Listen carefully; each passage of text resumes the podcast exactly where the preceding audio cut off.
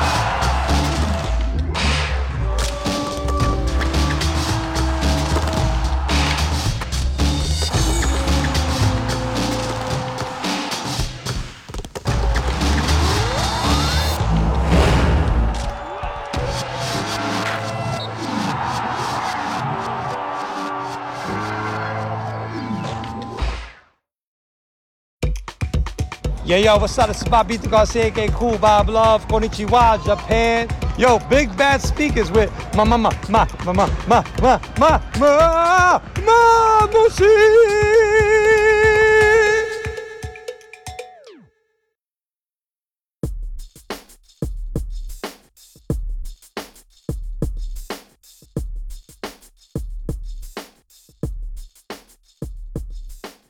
マムシでございます。MC マムシのビッグバッドスピーカーズ行ってみましょう。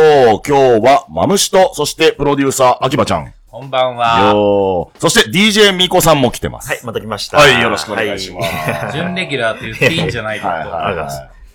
ね、さも前回の収録からね、2本撮り3本撮りしてんのかと思われがちですが、え日を改めております。い また来ました。また、また、また来てもらっちゃいました。挙手くんが来ちゃったから。あそうそうそう。前回あは。で、挙手と撮ろうかとかって言ってたんだけど、飲みが楽しくなっちゃって。そうそうメキシカンがうますぎちゃう。という3人で今回はですね、はい。まあ、あの、体力が続く限り撮りたいと思ってるんですけども。うんうんどうですか？さえ、もう、もう11月下旬ですか？世の中は。もう、もう今年の年の瀬も見えてきましたからね。やばいね。いや、本当に。12月なんて入っちゃったら、ね、師走のその通り、あっという間に終わっちゃいますから。バッタバタでね、終わっちゃうわね。まあまあ、今回はですね、うんもうあの、テーマがはっきりしてるんで、はいどんどん本題に入っていこうと思ってるんですけども、えー、今回は、まあ、直近話題になっています、えー、ピックアッププレイグラウンド、えいい発音。ー、はい、話題のプロジェクト、長めの。はい、ピックアッププレイグラウンドについて、まあ、ちょっといろいろね、表の紹介されてる話もそうだし、実は裏ではこういう経緯でこんな企画ができて、で、なんなら実はね、この収録を撮る数時間前まで僕ら3人は代々木公園でね、うん東京の代々木公園でピックアッププレイグラウンドのリアルイベントの第1弾を、えーやってきて、で、まあその興奮のまま撮ってる。そうそうそうそう。はい。なんでまあ、ピックアッププレイグラウンドの、まあ、全貌を、うんまあね、まあ結構いろんな記事とかリリース出てていいんだけど、もうちょっとインサイトな部分を、ね、まあ、プロデューサー秋葉ちゃんに今日はたっぷり語ってもらいたいな。ありがとうございますんうん回にしていきたいのでございますので。うんまあ、ちょっと丁寧に言ってみましょうか。ピックアッププレイグラウンド。はい語られてない話も聞けると思いますので、今回もどうぞお付き合いください。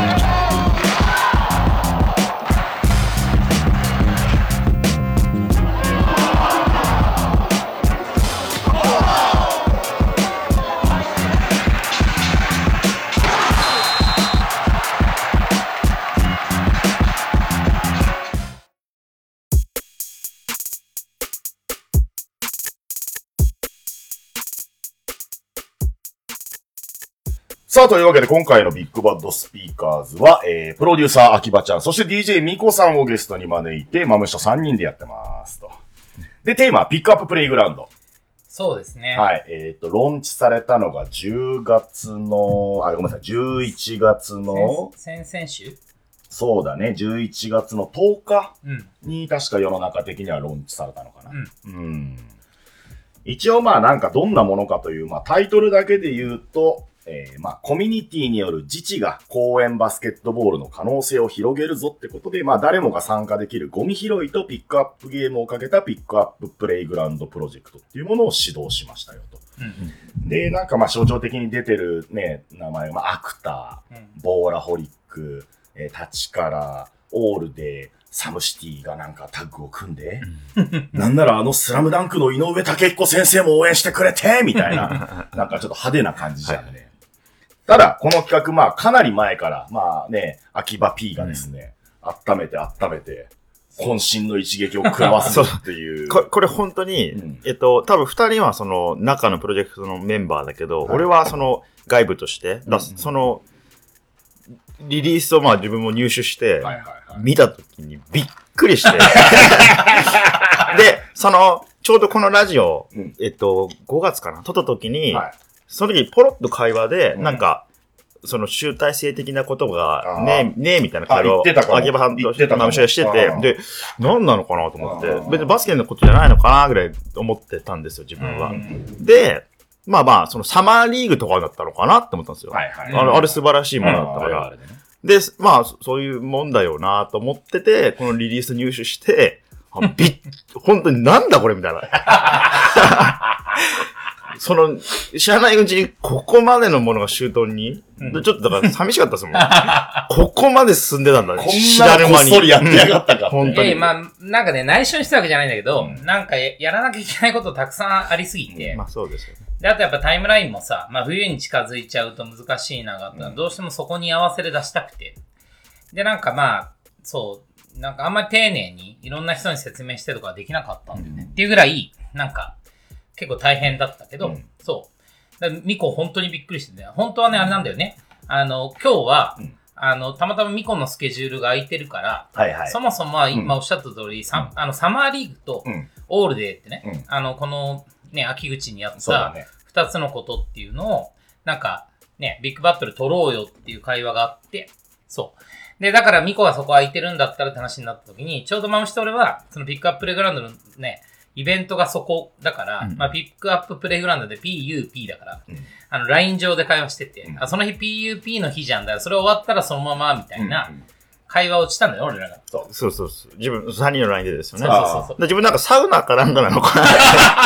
知らないからそうそうそうそうそう DTNE とかなんかそういう頭文字系かみたいな。なんだかなみたいあ、な昼間二人はサウナに行って、そうそうそう。まあ、夜、夜ミコを迎えて、そのビッグバット取ろうぜって言ってんのかと思ったんだって。で、俺、俺らそんな気ないじゃん。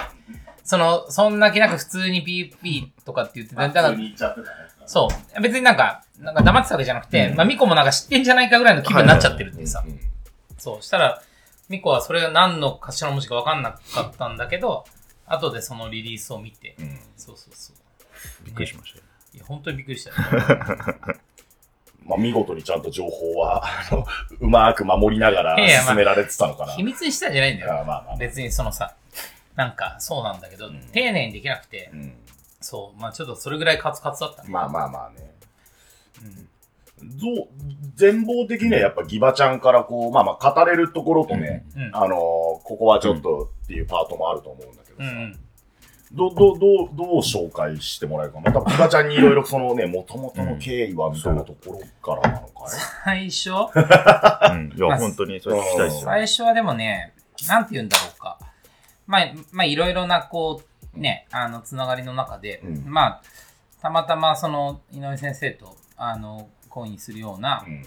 まあ、ショーとかで、があった中で、うんうん。そう。なんかまあ、すごい俺たちがこう、なんだろうな、井上先生の話で言うと、まあ、俺らなんか、昔ね、あの、レジェンドをやってた頃に、うんレジェンドのゼップツアーをうんやっていた時にさ、なんかあの、ちょうどアニメのスラムダンクが、うん。あの、ブルーレイかな？はい。それまで VHS とか、うんまあえあの、そう DVD とかあったけど、ブルーレイ版が出ますみたいな。ね、まあ時代を感じると思うけど、うんそれが多分2018ぐらいかな ?18 年。じゃない、2000あ、じゃじゃ2008年。2008年。2008年ぐらいに出たタイミングで、うんそのブルーレイ版が出るんで、それの PR イベントをやりたいみたいな話を、その東映さんね、版元の東はい。映アニメ、東映いわゆるアニメの東映。東映アニメさんからのなんかエージェンシーがな、うん。そのハウスエージェンシーのところから相談があって、うん。で、まあ、なんかまあ企画は決まっていて2万本プロジェクトみたいな感じで、うん。桜木花道のね、あのそうね。2万本ジャンプシュートの練習にかけて。そう。だからそのブルーレイのプロモーションで、うん。まあいろんな全国津々あるいろんなところで、まあゴールを持っていって、うで、シュートをしてくれた人に、なんか、シリアルナンバー入りの、うん。なんかカードみたいなのを渡すみたいなはい2万本プロジェクトっていうのがあって、うん。で、それをなんか、あの、世の中にこう、ね、プレスイベントみたいなのやりたいんだけど、ちょうどなんか、日本のバスケの、なんか、なんつうの？スケジュールで言うと間ぐらい、うん。その7月とかそこいらで、ちょうどプロとかもオフ。あそうそうそう。ん。だった中で僕らがちょうど ZEP ツアーをやっていたんで、それのファイナルの、そう、全国ツアー。ZEP 東京東京。でイベントをやるときに、その メディアイベントを一緒にやりませんか？みたいな話になって。で、まあ、ね、ぜひぜひって話で。で、その時にだから、そう、まあ、じゃあ、せっかくならうちの選手だけでもしょうがないから、うんまあ、ストリートいるから、うんそれ以外でも、例えば男子の、うんその当時さ、うん BJ と NBL がさ、そうだね。そう両方。にそうトップリーグが二つにリーグがあった。分かれていた時代だったんで、NBL の選手も来る。うん。で、BJ リーガーも来る。BJ。で、W リーグのさ、うん。女子も来る、うん。あとイスバスも来るみたいな感じで、うんまあいろんなその、バラバラになってるバスケのシーンからいろんな選手が来て、うん。なんかそのシュートを打つみたいな、うん。2万本を2万人で達成しようみたいな企画その1だったんだよね。本目を打つみたいなうんうんうんメディアイベントで、五十嵐圭君とか来て。そうだそうだ。そう。来てくれていた時に、あのー最初ね、うん。あの、実はあれ1本目だったんだけど、0本目をね、はい。その、そね。僕らが、あの、ゼップでリハをやる前に、フラッと、うん。あの、先生が来てくれてさ、ゼップ東京にね、そう。そうそう。ご本人が。そうそうそう。そうそう。それでこう打ってくれました、みたいな。うん。まあ、ところが最初のご縁というか、まあ、そのタイミングで、そのなんか、ね、レジェンド、僕らこういうリーグで、みたいな、レジェンドの DVD とか渡した。のああ、うんうんうんで、そう。で、まあ、そんなことが、まあ、昔、大昔ありながら、まあ、なんか、いろいろあって、なんか、あの、ご一緒するご縁があった時に、その後もね、そうそうそう2008年以降ね。そうんで、なんか、まあ、そのタイミングで、いや、僕らって、もともとは、そういうレジェンドみたいなものをやって、うんストリートみたいな話をしたら、知ってますよ、みたいな。うんあの、いただいた DVD 全部見てます。すごい。恥ずかしい。恥ずかしい。恥ずかしいよね。先生、もう見ないで。俺のラップもじゃあ聞かせて。まあなんかそういうのがあって、先生がだから、あのーなんだろうな、日本のバスケの一番こう、なんていうか、なんか誰もやらないようなところをやってましたねっていうので評価してくれて。で、評してくれたんだよね。そうそうそうそうレジェンドとまあ、か、その、評してくれたレベルで言うと、うんいや、レジェンドの話になった時に、俺らレジェンドってね、前にあの方言ボイスとかで話したんだけど、レジェンドってなんか、もともとやっぱりさ、俺がプロデューサーやってて3つのものを。あの、モチーフにしてましたから。はいはいで、一つはプロレス、うんそういうあの、過剰な演出って意味で。あと、箱庭スポーツっていう意味で、箱根駅伝。箱根駅伝。で、もう一つがさ、まあ、スラムダンクだったわけね。うんうんだから、特にスラムダンクの影響っていうのは、やっぱり大きくて、やっぱり、スラムダンクってね、あの、ジャンプでやっていた少年漫画、スポーツ漫画だけど、やっぱりなんか、ただのバスケの、なんかわかんない、キャプテン翼とかさ、ドラゴンボールみたいに、うん。まあ、とんでもストーリーみたいな話じゃなくて、すごい、なんかリアルスティックなストーリーに、うん。まあ、凄技みたいなさ、仙道のさ、一回戻してダンクみたいなものとかは、あれど、そう、あれどさ、うんそうじゃない？もう少し等身大に近いストーリーで、やっぱ七巻みたいなうん。喧嘩があった、あってさ、感情移入があって三井さ、久志のねバスケがしたいですのパートね。ね、それがあっての、やっぱりスラムダンクだったから、なんか俺らって別になんか、レジェンドとかでそんなにさ、なんていうの？レベルで言ったらよ、BJ リーグ、NBL とかさ、ももっと言ったらアンドワンとかさ、うん。NBA みたいなもものヒエラルキーで言ったら、そんなにレベルが高いっていうね、うん。バスケ自体のって話の中でも、やっぱりレブロンにできないことをやろうと思ったら、やっぱ感情移入こそが、なんか俺たちが日本人で日本の人たちに向けてできることなんじゃないかと思ったんで、まあだからそのスラムダンクってすごいモチーフだったし、はい。だからああいう、やっぱキャラ、まあ漫画だから当然なんだけど、キャラクターが立ったようなあの、リーグを目指してやってましたみたいなことが過去にあって。で、まあ、まあ、レジェンド終わった後でね、再開しした時に、そう先生に言われたのが、いや、レジェンドって、漫画みたいですよねって言われて。すごい言葉っすね。すごい言葉っすね。え 戻ってきちゃった。ー、ブーメランが。堂々巡り。いや、ほんとよ。だから、漫画見てたそう、いや、どの口かと思って。あなた様が書いていただいた漫画の、そう、承知で言えば、あんたが書いた、漫画を。漫画を真似したの俺らなのに。巡り巡ってそんなことあるっていうね漫画みたいですうんね。最大のさ、評価をいただいたりとかしたんだけど。で、まあなんか、すごい僕らがやってることとかに興味持ってくれたりとかしていた背景があってうん、ありましたっていうのがまあ一つ。はいただもう一つは、やっぱりなんか、オールデーをやってるじゃない俺って。うん俺ら俺らで。うんで、まあ、まあ、公演とさ、会話するのって俺の役割なんで、うんやっぱオールデーを今年の、えっ、と、もともとは5月に、本当は2011年5月に代々木でやろうってローンチもしたけどうん、緊急事態宣言が悪化しちゃったからやめよう。うんそうそうそう。うんなので、あの、オオールデーの話を、その前からするからさ。去年の12月ぐらいには、も来年の5月にはオールデーやりたいですってう、会話。公演とそう公演と会話話をしたときに、まあちょうど、まあ最初の緊急事態宣言の時はさ、公演もさ、バリケード張られてさ、うんもう使わせない。ようにん。なって。で、まあ今年はオリンピックあったから、うん。まあもともと6月からは、療育館閉まりますっていうのがうん。もともとあったんで、コロナ関係なく。だその前の5月にやりたいですって話を、まあ去年の12月ぐらいに会話をしていたときに、まあ結局そのタイミングでさ、ちょうど最初の緊急事態宣言が明けてうん、一回だからコートもオープンしました。再オープン。バリケードが外れてオープンになりましたよねそう、な。ったのが夏ぐらいにあって、うん。じゃない。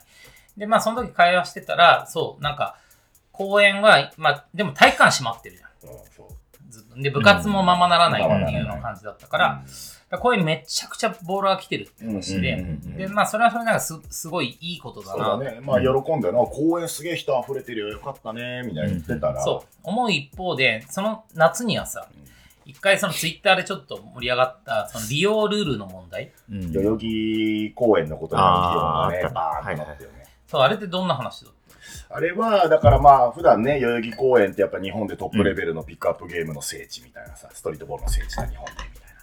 で、結構まあ、グローバルに近いね、ピックアップゲームのルールで回してて、まあ、ハードコアはハードコアじゃないですかね。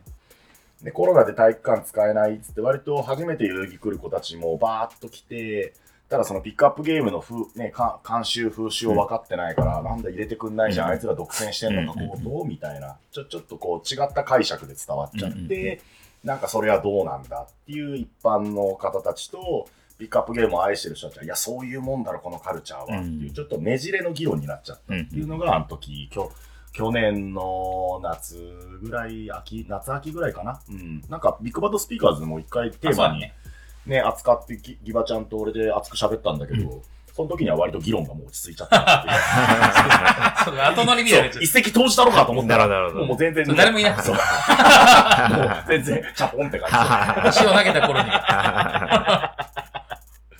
まあまあまあ、でもそれはね、まあ、根強く、まあそういうのあるんだろうね。表面化はしてないだろうけど。そう、だから利用者が増えるとさ、まあ今までなんてさ、ね、ストリートバスケとかさ、ストリートボールとか、その公園のバスケなんて、まあ本当一定のやりたい子たちのためだけだのものだったけど、うんまあ利用者が増えると、まあいろんなことが起きますよと。うんもうちょっとパブリックに受け入れられるみたいなこととかも含めて。そう、まあ一番すごかったのはやっぱゴミがむちゃくちゃ増えて、あああ、そうそうそうなんだ。うん結局やっぱりなんか、まあ聞いてると、プレイグラウンドボーラーはさ、うん。やっぱ自分たちのコートだから、うん。まあ人によってはよ、全員が全員じゃないけど、うん。まあ、未だにコートでタバコ吸ってるやつがいるからさ。まあまあ。そう。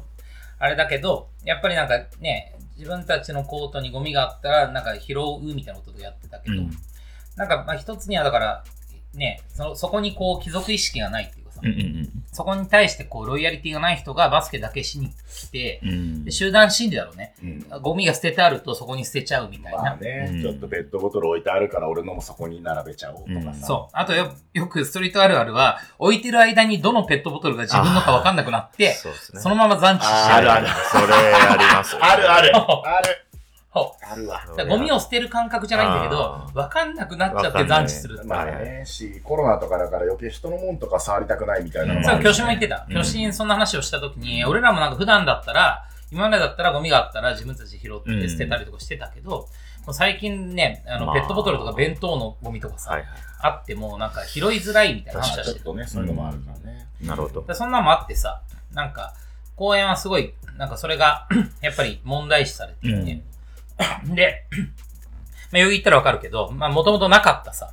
うん大きなゴミ箱みたいなのが、はいはいすごいですねコートにさ、ぴったり貼られてね。うん置かれちゃったんでね。うんで、まあ、うん。で、まあだからそうなっちゃう。で、たまたま代々木はさ、なんか俺らはね、オルでずっとやってるから、公園との会話がワンクッションあるっていうか、なんか問題が起きたら彼らも、なんか謹慎しないで、俺らに言ってきて一くれる。回オールデーが、うんまあ、君らの仲間たちっていうか君らのコミュニティだよねっていうので、そう相談してくれる。そうだ、まあ会話できるからまだいいんだけど、うんまあでも普通に考えたら、それって問題になっちゃったら、まあ、そうだね。そう他の街だったら閉鎖、他のコートだったら閉鎖になってんじゃねえか。そうそうそう例えばさ、420とかやってる田町のさ、うんあの水道局のコートとかは普通にマナーが悪かったら、平気で1週間とか閉鎖になる。まあそれでルールで縛るっていうやり方もあまあねるんだけど、、そう厳しいよね。まあ、うん。ボーラーもいるし、スケーターもいるから余計厳しいんだよね。うん。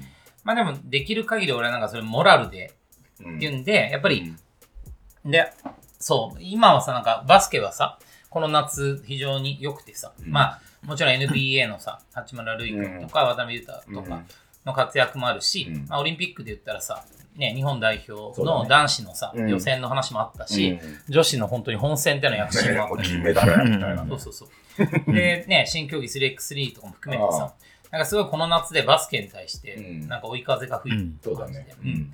で、なんかバスケってさ、なんかバスケコートをいろんな地方とかでも作るみたいな話とかが出てきてたりとかするんじゃない？だからなそれってすごいいいことなんだけど、はい。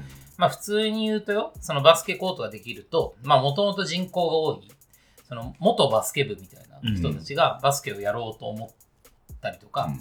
戻ってきたりとか、まあ現役の高校生とかもバスケやったりとかしますよみたいな風になってくると、まあ単純にバスケ人口がさ、どんどん増えていく。それはすごいポジティブなんだけど、まあ一方でなんかゴミが増えるとか、うん。騒音の問題があるとか、それこそね、利用も、ね、ルールの問題があるみたいなことが起きちゃうと、まあ結局やっぱりなんか、ね、まあ利用者と、その公園管理者っていうのの会話がない限り、やっぱなんかなかなかそこの解決難しくなるよなみたいなことがあったんで、そう、基本的にはなんか、それってなんか、すごいチャンスの今だからこそ、今それをこうなんか変えることによって、うん。よりなんか全国いろんなところに、うん。あの、あの、バスケコートができるみたいなことってあるんだろうけど、うんなんか、それが増えていく前に、なるほど、なるほどそう、。ちゃんとロールモデルを作りたいなっていう。なるほどねこの流れだ、なるほど。この流れだと、どんどんバスケコートも増えるだろう。うん。そうだね、確かに。うんうんただ、そのまま、このまま行っちゃうとね、モラルがないまま行っちゃうと、うんできたけど閉鎖、ね、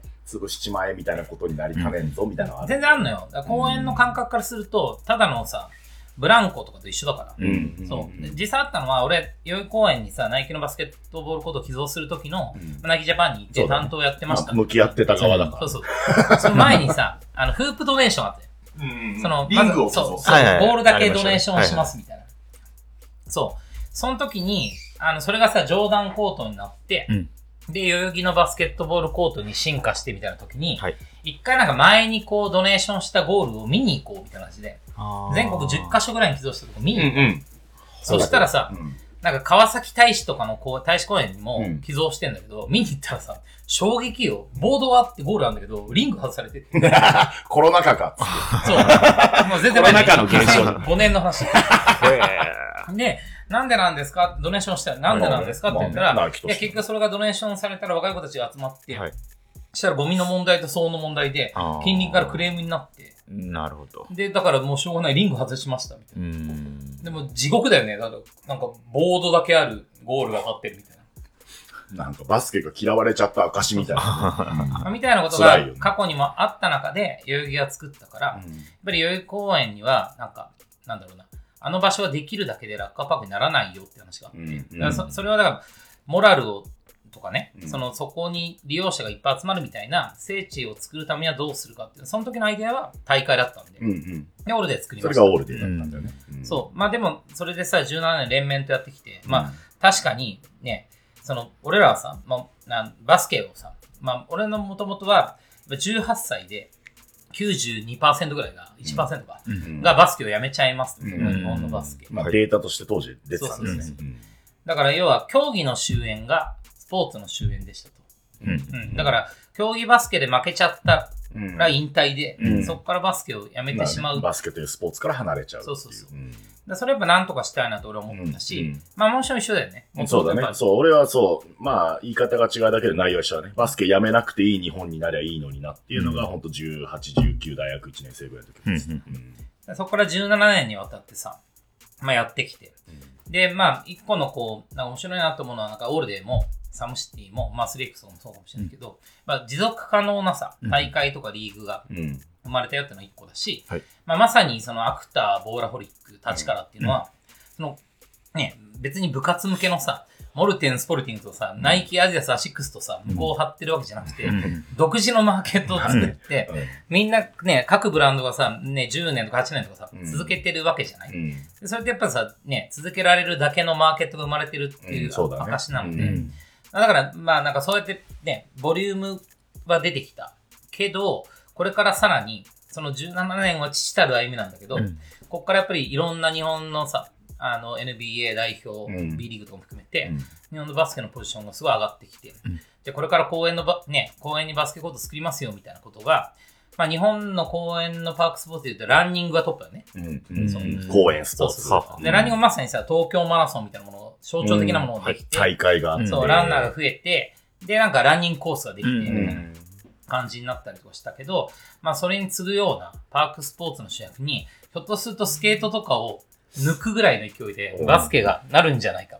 まあ人口は多いからね、気づきがありゃ一気にそこをバーンと行くはずなんだけどね。でも一気にバーンっていくときに、増やしゃ増やすほど、ゴミと騒音とうんリオルールの問題が増えていくっていうのは。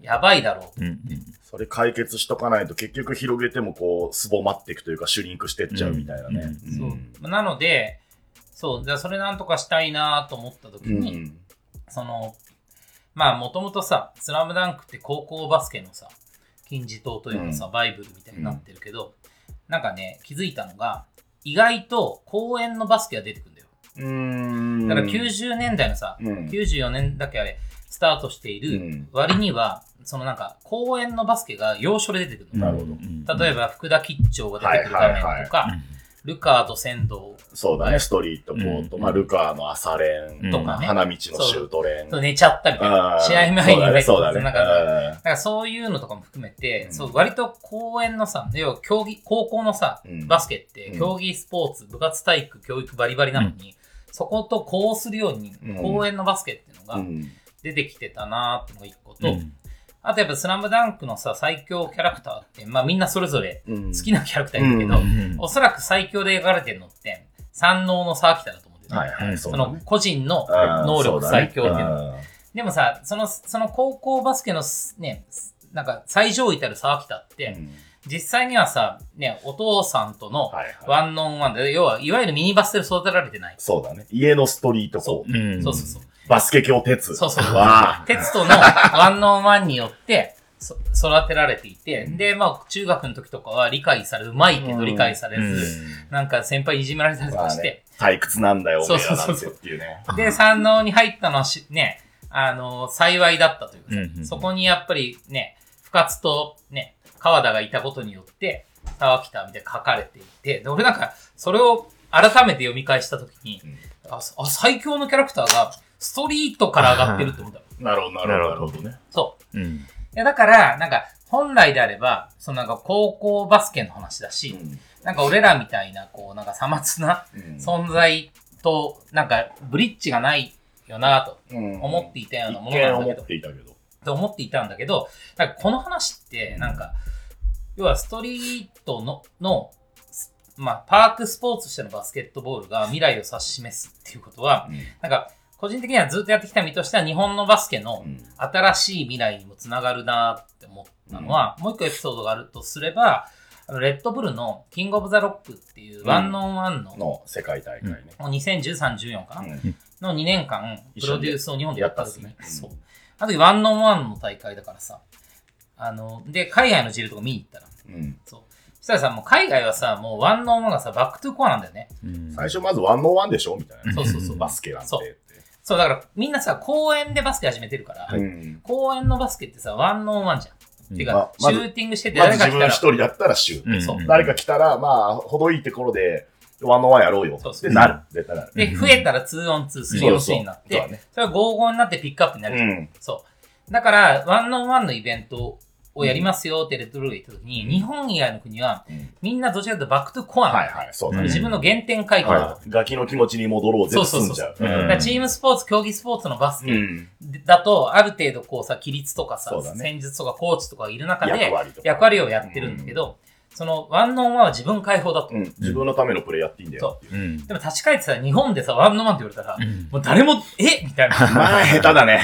好きなやつは多いけど。習ってないみたいな。なるほど下手だよね。そうなぜなら小児児からミニバスだから。あいきなりフォーザチームだし、部活体育教育の中のバスケっていうのが日本のバスケの原点だから、うん。そもう役割あんじゃん、みたいな。うんう。い。やえだから、やめちゃうんだよね。う。うん。んだから、海外って結局パークスポーツのバスケがあって、うん。その上に競技スポーツがあるから、うまきゃそっちそうそうそう。うまいやつがトライアウト受けてう、ん。その部活入るんだもん。部活に入るっていうものだから、そもそもなんかやめる感覚ない。うん。要は、その公園のバスケがセーフティーネットになってるから、うん。そう。上でダメでも、競技がダメでも、うん。バスケはまあ、原点に戻ってくるってだけだ。そう。うん。そこで続けるみたいな。うん。で、そこで続けてまた上も目指すみたいなそうだね。形もあったりとかする。だからやっぱり、そう、日本ってそのパークスポーツのバスケがないから、競技スポーツのバスケが終わっちゃうと、うんえっ、と、バスケが終わっちゃう。終わっちゃう。うん。でやっぱりパークスポーツのバスケを作るってことは、日本の競技バスケにとっても、そのなんか、ね、あの、なんていうの、骨太になる。そうだね。まあ、い同じバスケだよっていう解釈でいいと思うんだよね。そうそうそうそううんまあ、だし、もっと言ったら、学校で教えてくれないワンノンワンみたいなものとかうん、コミュニケーションとか、うんはいはい。ね、あの、公園のバスケなんて、うん年齢もさ、うんジェンダーもさ、もういろ国籍もさいろ、んなやつがガンガンいるからそうね。超多様なわけで。うん。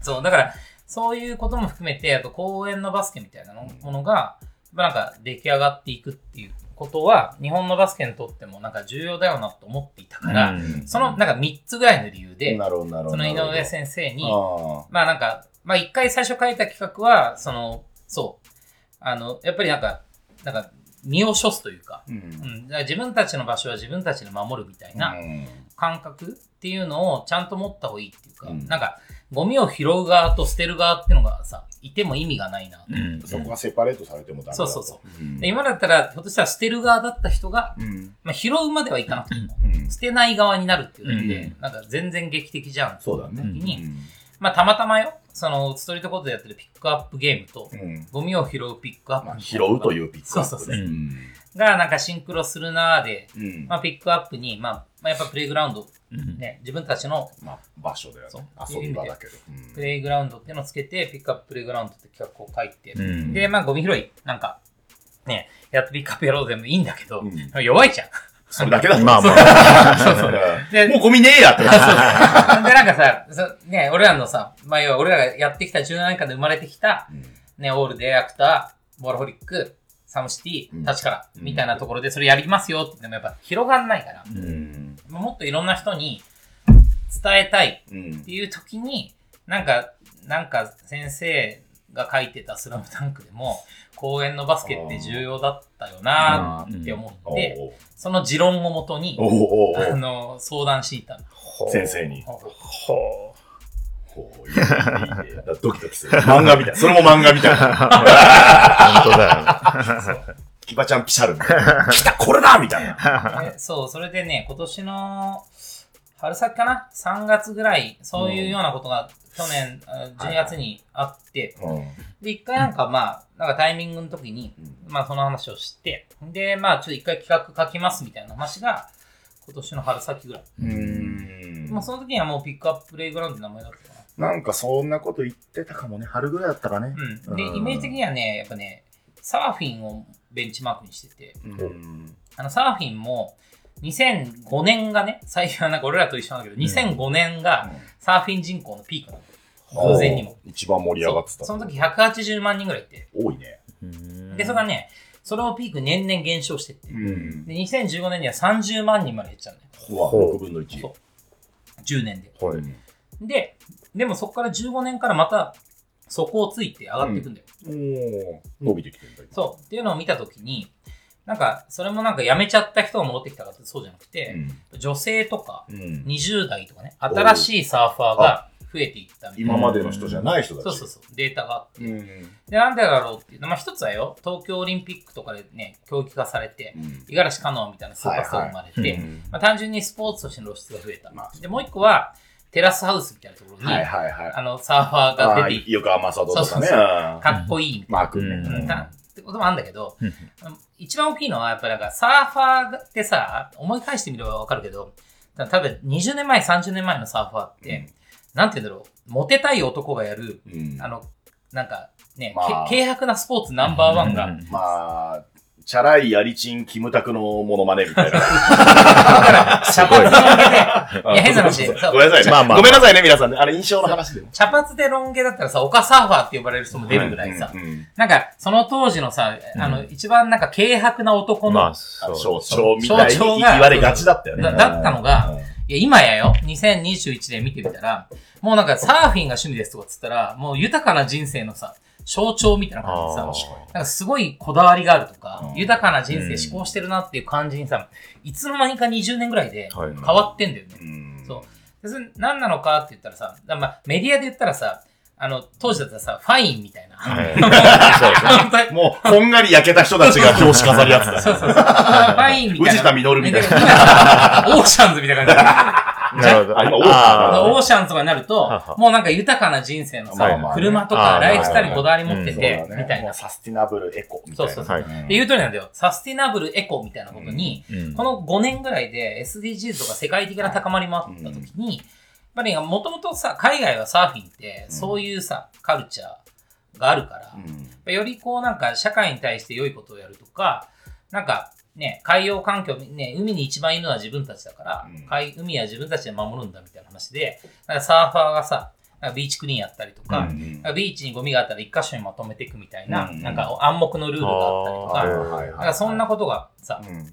出てきて、なんかだんだんだろうけど、世の中におけるサーファーのイメージが、チャラくて軽薄だったものが変わっていって、うんなんか豊かなこだわりのある人生を送ってるっていうのがサーフィンみたいな。ポジションに確かに。気づけばなってました。うんうんだから、その若い子たちとか、ね、そういう、その社会意識が高い若い子たちとか、まあ女性とかがサーフィンを始めてみたいなこととかがあって、その30万人までへ2014年減ったのが、多分今年あたりで80万人ぐらいまで、だいぶ戻ってきてるまたそう、戻してきてる。しかも、すごく質がいい、ね、ある種ね。そう。ん。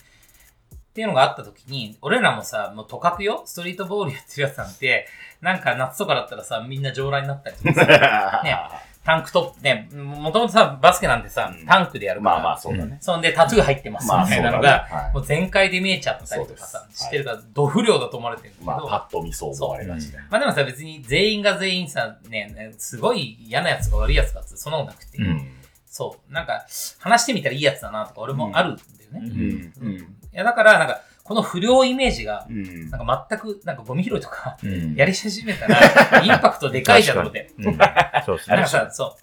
なんか、芸能人の不倫とかさ、うん。ねなるほど。一番まずいの、生徒会長が万引きとかしたらさ、まずいじゃん。うんもう貧困法制なブランディングの人が、まさか、そんな悪いことしちゃうなんて。うんかごちゃんがタバコもその、あまあまあまあ。そうだ まあそうだ国民的アイドルそうが。うんでも俺らはさ、やっぱ不良が掃除だから。そう不良で学校来ないで当たり前、遅刻もしてくる、あんなだらしね、なんか嫌だなと思ってたやつが、掃除やってたらさ、なんか、ものすごいこうなんか評価されるおわみたいな。みたいなね。もう雨の日は必ず子猫を拾ってるみたいな。そうそう。ギャップがある。優しいみたいな。あいつまた子猫拾ってる雨の日みたいな。いや、これなんか不良が掃除みたいなことやると、なんかそういうインパクトあるなと思う。まあまあ、確かあとはもう一個は、なんかやっぱ、捨ててるやつが、と拾うやつじゃなくて、に。捨ててたやつが拾うことによって捨てなくなるっていうのがいいなと思って。確かに。そう。それでだから、ピックアッププレイグラウンドっていうのを書いて、うん。応援してくださいって言いたい。先生にはね。なるほどね。そう。先生にが、なんか、からは始まったわけじゃなくて、うんなんか俺らのそういううん問題に対して、なんか、そう。で、いろんな人を巻き込みたいけど、うん俺たちだとやっぱそれ狭いから、まあね。うんだからそういう意味でも、応援してくださいっていう話で、あの、まあ、そうね。で、まあ、やってほしいこととしては、うんなんか、その僕ら、まあ、エリック・エルムスってね、あの、うんニュークのアーティストがいるけど、はいはいそのエリック・エルムスみたいに。デカッパ、デカッパなで、こう、いろんなロゴに、こう、手と顔を引っ掛けて乗っかってくるやつね。そう。まあ、そんな相談をして、うんなんかを、何かっていう話をしたら先生が、あれを書いてきてくれた。あ、あのそう、今回のビジュアルでロンチされてる。ピックアップレグラウンドの、今、俺の部屋でミコさんとギバちゃん、同じアクターの花道コラボの。さっき俺ら近所のさ、ライフで買い物したんだけど、もうゲイカップルみたいな。ペアルック、土曜日にペアルックで買い物してる。すごいお酒買い込んでる。パーティーだし。そう、なるほど。いやだからそう、この、なんか、アイデアを出してくれて、うん。あ、そっか、じゃあギバちゃんがこれね、企画面白いと思うんだけどって言ったら、もう次出てきたのがそれだったの。そうなのよ。うん。で、なんか、僕らのロゴに、あの、花道がこう、しがみついてくれてるみたいな。うん。そう。で、まあ、もともとさ、なんか、やりたい内容としてはなんか、イベントをやりたいというよりは、うんもうちょい全国にスケールするね。うんうんうん。広がっていくような代々木だけでやってもしょうがないと思っていて、うん俺たちだけでやっていても限界まあ、があるから。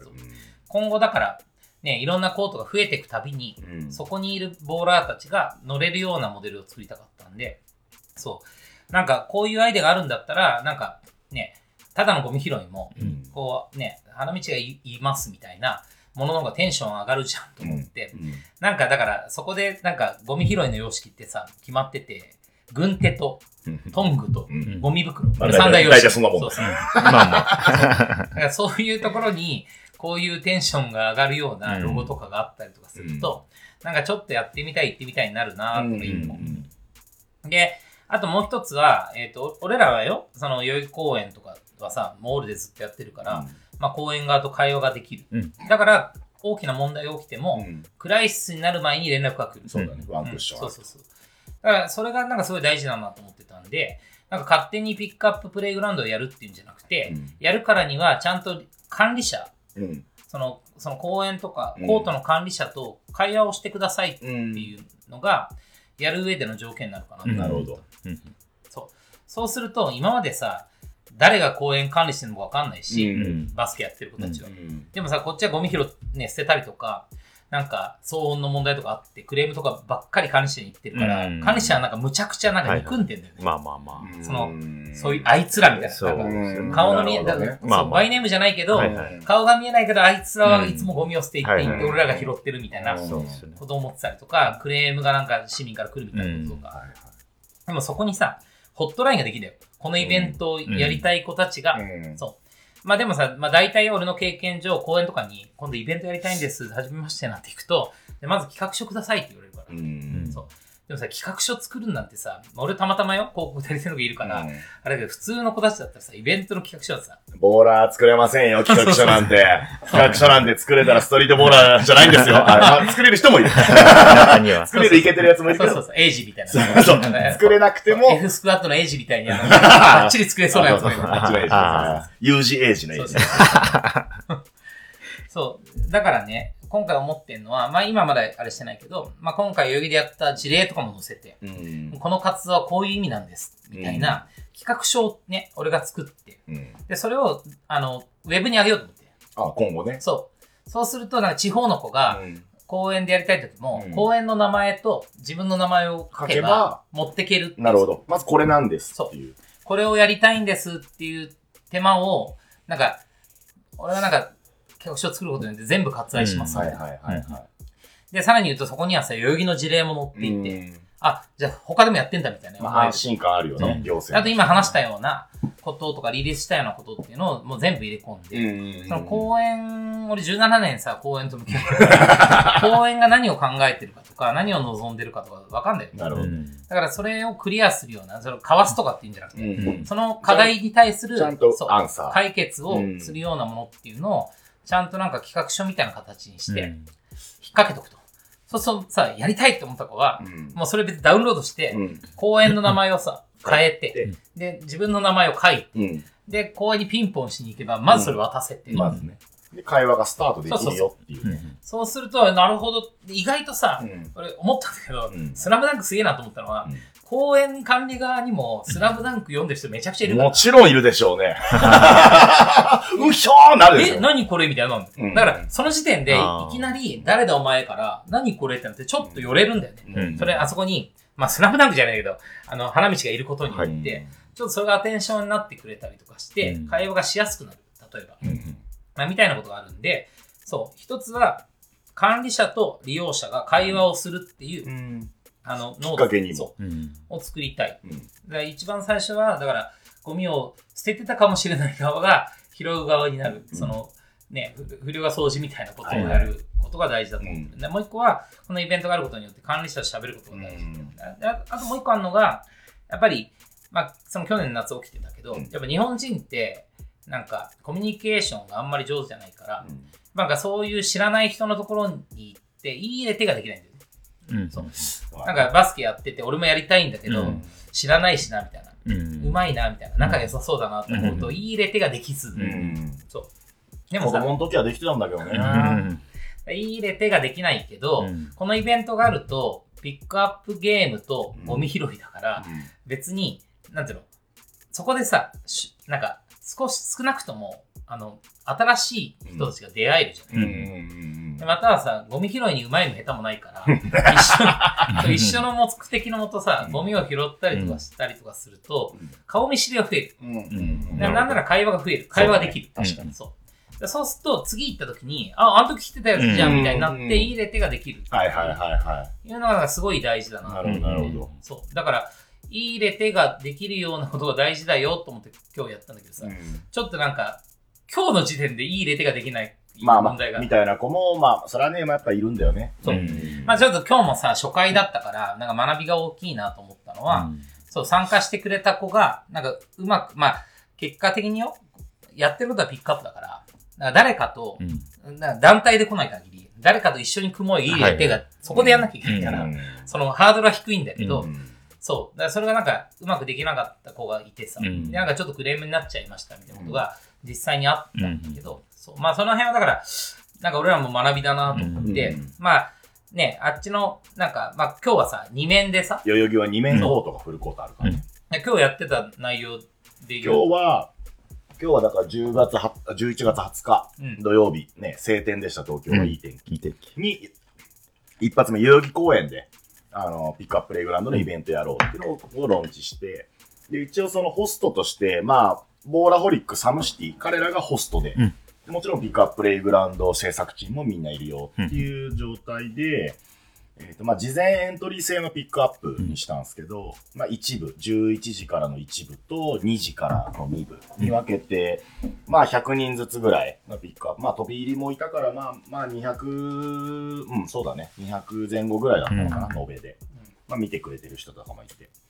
で、まあ、ピックアップやるペアで2面コートあるから、普段のね、代々木のルールみたいなハイレベルなウィナーステイのピックアップと、もう一個の NHK 側のコートは、まあちょっと緩い、ウォーミングアップも含めて、久々だなとか、そう、エンジョイみたいなうんピックアップの二つのレベルでやって、展開。で、ピックアップ90分とか2時間ぐらいやった後、みんなで、おっしゃーね、オリジナルの、ね、軍手も作ったし、トングもあるし、ゴミ袋持って、ボラーみんなでゴミ拾いすってや つって、すげえだったけどね、なんか。そこにはさ、ユッケもいるしさ、オートも KK もいるしさ、なんか、すげえ、そうそうたる奴らが代々木パークボーラーズとかみんなもオートいてサギパさ、ークボーラーズもね、みんな参加してくれてね。ねオールでコミッショナー二郎さんとかさ、420大輝とかいてさ、駒沢チルドレンクルーをね金沢チルドレンクルーとかもいてさ、見た目柄悪いな。お調べて柄悪い。お調べて柄悪いやってることはゴミ拾い。ゴミ拾ってんの。100人ずつぐらい。すっげえ面白かったよね。そう。したら意外とあんだよね、ゴミがね。結構あるないんじゃないと思って行ってみたら、うんまあね、あんなの人海戦術だから、みんなで探してみたら出るやうん出るまあ、よね。あるあるある。だから多分なんかゴミ拾いは、俺なんか個人的にゴミ拾いをやればいいと思ってないの。うん。なんだけど、いいのは、ゴミ拾いをやると捨てなくなるんだよね。まあそう、まあゴミがあんなって思そうん確拾う側の気持ちがわかると、うんあの、拾わないまでも捨てなくなる。はいはい。うんうん。でも捨てないってことはさ、みんなが捨てなければそもそも拾う側も生まれないわけそうじゃん。そうそう。まあ、大体ペットボトルかタバコの吸い殻なタのかよ。バコだね。うん、多いの。タバコむちゃくちゃ。あと謎のやつない？なめことかあったよ、今日。あなめたけ。なめたけが。なめたけ瓶にパが。ンパン入ってるなめたけが捨てたって。ほんと。賞味期限と、賞味危ねえな、これね、不思議なことがあって、多分な、みんなが、な、タバコはね、うんやっぱゴミだよ。まあ、吸っちゃう。捨てるやつが、うんちょっとやっぱ捨てるところない、ないから、ちょっとどっかね、木の根元とかに寄せちゃうんだよ。そういうね、なんか隠しちゃうみたいなので捨てちゃうとかあるし、まあペットボトルとかは、なんか、なんかあんまり、まあ一つは群衆心理ね。うんなんかイベントとかあった時とかに、まあいっか、みたいな。うんゴミ場所っぽいな、みたいな。あとやっぱ残地したまま、うんわかんなくなっちゃったやつね。そうそうさっきのねそう置いてっちゃうっていううんパターンはある。なめたけは絶対残地だろ。わかんなくなっちゃ った。誰のなめたけ、なめたけ捨ててやろうって、捨ててやろうってやついないし。多分置き忘れみたいなね。うん。そう。そう、だから結構ゴミがあるなーっていうさ。うん。そうだね。まあでもそんなルールでやってたから、うん今日は今日で、うん今日のハードルが低いながらも、うんやっぱコミュニケーション取らなきゃいけないかったんで。うんで、だからそう、さ個人で参加してくれた子がなかなかね、うん。チームを作って参加になるから、うんそう参加できなかったみたいなクレームっていうかね。うんまあ、でそれはなんか初回だったし、ごめんけどっていう話で、うんまあ、俺は学びで、うんまあ、だからそれ午前中の部にそれがあったから、うん午後からエンジョイコートはさ、もうアレンジもして、じゃあ、じゃあ君と君と君で、みたいな。はあはああ、そうだったんですね。うんうん。で、まあそこで出会いもあるし、なんか仲良くなったりとかもあるし、そう。じゃあまた今度、代々木でやろうよとかもはいできると思う。だから、そういう意味で、なんか日本人のコミュニケーションベタないいレテができないことを、なんかこのイベントでクリアできたりとかすると、うん一回これやっとけば、次行った時に、ああ、この間のやつじゃんってなるから。それいいっすね。そう、そうするとコミュニティができるし。そしたらなんか、それをどんどんね、受け入れられ、受け入れてもらった側はさ、うん他に対しても寛容だから、どんどんそれ受け入れていくみたいなことができるといいな。っていう、3つのことをうんうん。目指して、はいはいはい。えっ、と、今回のピックアッププレイグラウンドっていうのを作って、うん作りましたっていうのが、まあ、ピックアッププレイグラウンド長えな。の大きなも、あの、経緯と目うんうん的。うんまあ、ただ、やっぱりなんか、これをやっていく上で、やっぱあの俺一人じゃできないし、まあ、コンポジションみたいなオールでやってる NPO とも目的がやっぱちょっと違うから、っうん。ていうんで、まあ、今回新しい一般社団法人を作ろうん作ったね。一般社団法人ってどんな法人みたいな。よくわかんないままなんか、実員みんなおさう。そう。それをささらに一個やりたかったのは、俺だってさ、ずーっとさ、17年さ、同じようなコミュニティから派生してるから、まあ実際にはさ、オールデーも、サムシティも、そ、ね、そこから生まれた、まあレジェンドみたいなのから生まれたアクターも、うんサムシティから生まれたボーラホリックも、うんまあ立ちからも、うんあの、コミュニティ近いじゃない？やってる、まあまあねやってる人間の。まあまあ、俺らからしたら昔からの連れがう。んそう。でもさ、なんか、世の中っていうか一般的に見たら、うんその5社ってバラバラでやってるように見えるじゃん。まあそうだろうねそう。だから、なんか、あ、この5大ブランドで、なんか一つのことをやるのかって、ありそうでないな、うんまあね。アベンジャーズ感そうそうそう。ゴレンジャー感ある本し。当だよね。うんだからその5つで一緒にやりたいなと思ったの一つと、あとはなんかみんなに乗ってもらうためにも、なんか、なんだろう、その、ゴミ拾いのさ、三大様式、三大グッズをさうん、作ったのをさ、買ってもらうっつうのもなんだし、うん。じゃあ俺が資材を通してやるっつうのもなんだから、っうん。ていうんで、各ブランドにプロダクトを作ってもらって、うん。で、それを販売して、うん。その販売収益の、うん。まあ、そこにもさ、うん。あの、ね、あの、花道を使えるようにあの、交渉もして、そう。で、その収益の一部を、うんあの、寄付してもらって、はいはいその一般社団法人。はいはい。で、その寄付してもらったお金を使って、そのゴミ拾いグッズを作って、うんまあだからそれによって無償で全国のなるほど。公園とかに、うんそのドネーションできるってエコサイクルを作れるといいな。うんこれからまだね、そこ、まあ、口頭、まあ、文章では紹介されてるけど、do な部分で言うと、まあ、年明けなのかな？その辺の活動ってね。うん。まあ、この間11月に第1弾プロダクトを発表したら、もうんうとてつもね、土曜日に販売開始したら、11月13日土曜日。そう。そしたらまあ一生忘れねえな。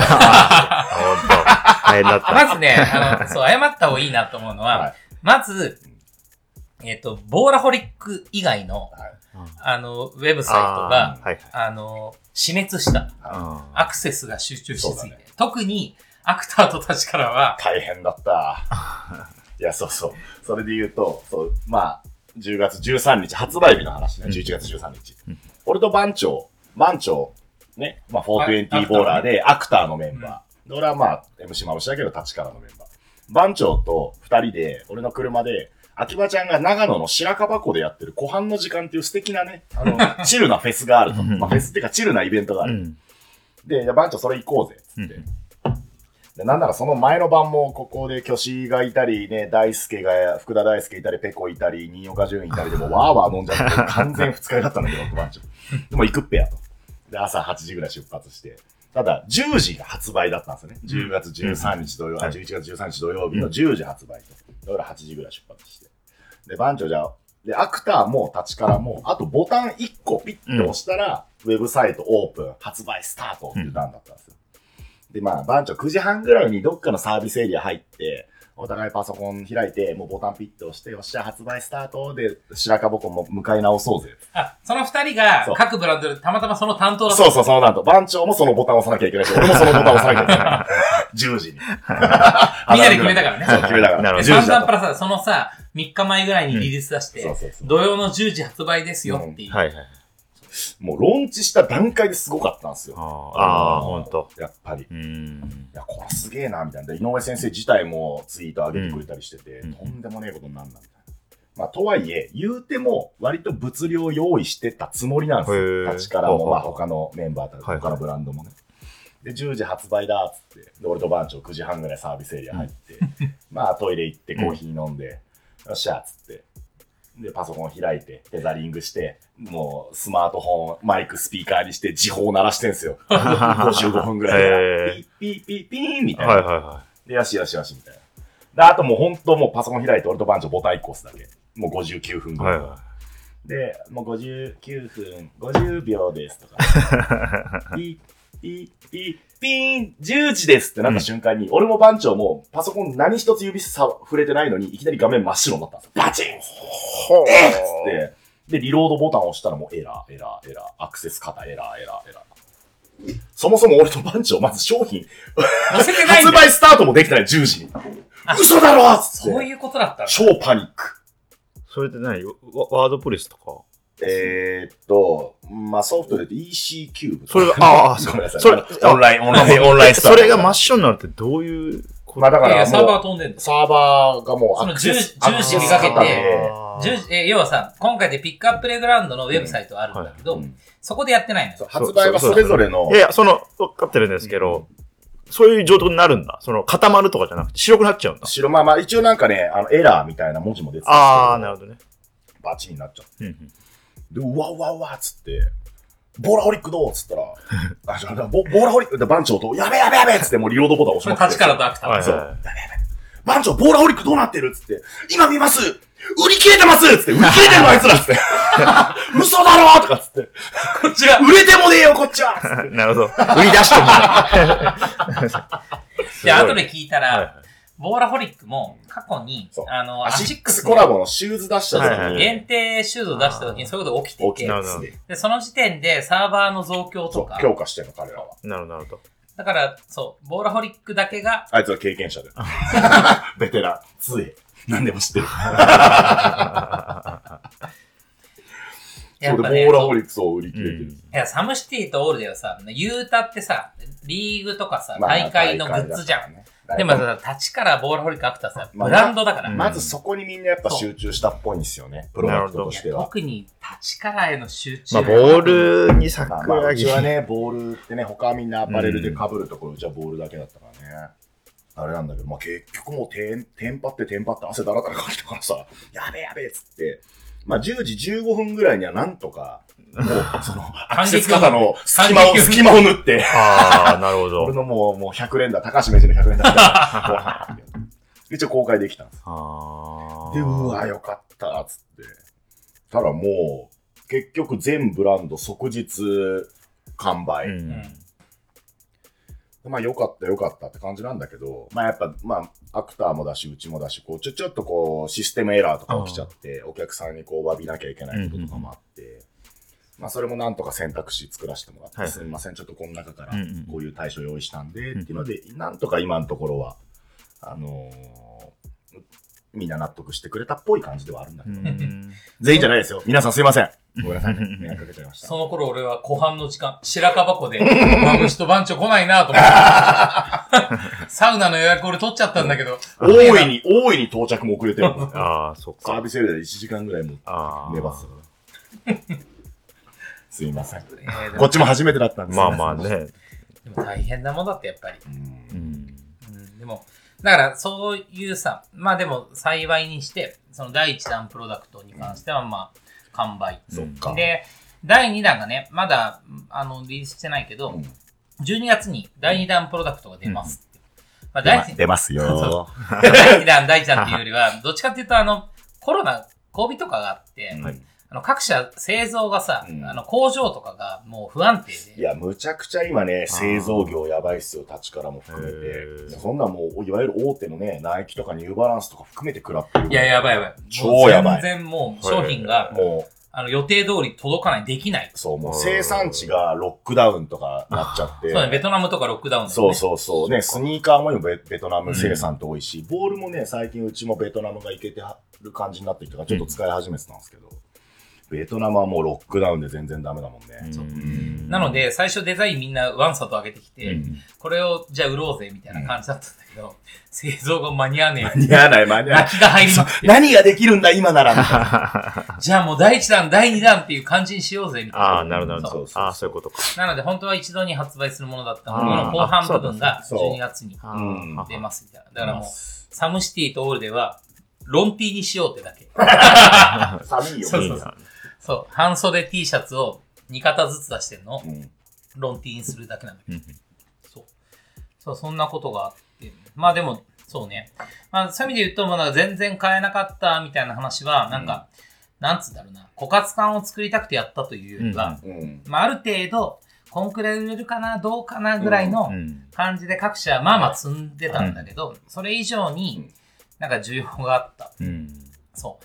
まあまあ、俺らっていうよりもね、当然先生の、ねいや、ちょっと、あのね、もちろんそんなつもりなかったし、ね、即日完売なんてイメージもなかったし、うんまあまあまあ、ね、時間かけて全部履ければいいよな、ぐらいの感覚値の数は、立ちからとしても積んでたんですよ。こんだけあればまあまあまあ、失礼いたしました。すごいね。それはすみ ませんでしした。桁が違いましあ、た。ほんと。はい。まあそう。まあでも今だから、すごい市場ではさ、なんか、ね、あの、もう完売だから。うん。でも当然さ、転売ヤーみたいな人も参戦してああ、る。もうメルカリとか祭りです。あ、そうなんだ、見てないけど。そう、今メルカリに。に行ったらさ、立ちからのボールとか特にさ、うん何人が出品してんだよ。まあ、2万5千そう、円。1万円が2.5倍とか3倍ぐらいで。そう。なんだけどさ、アクセスとか人気が強いんだろうね。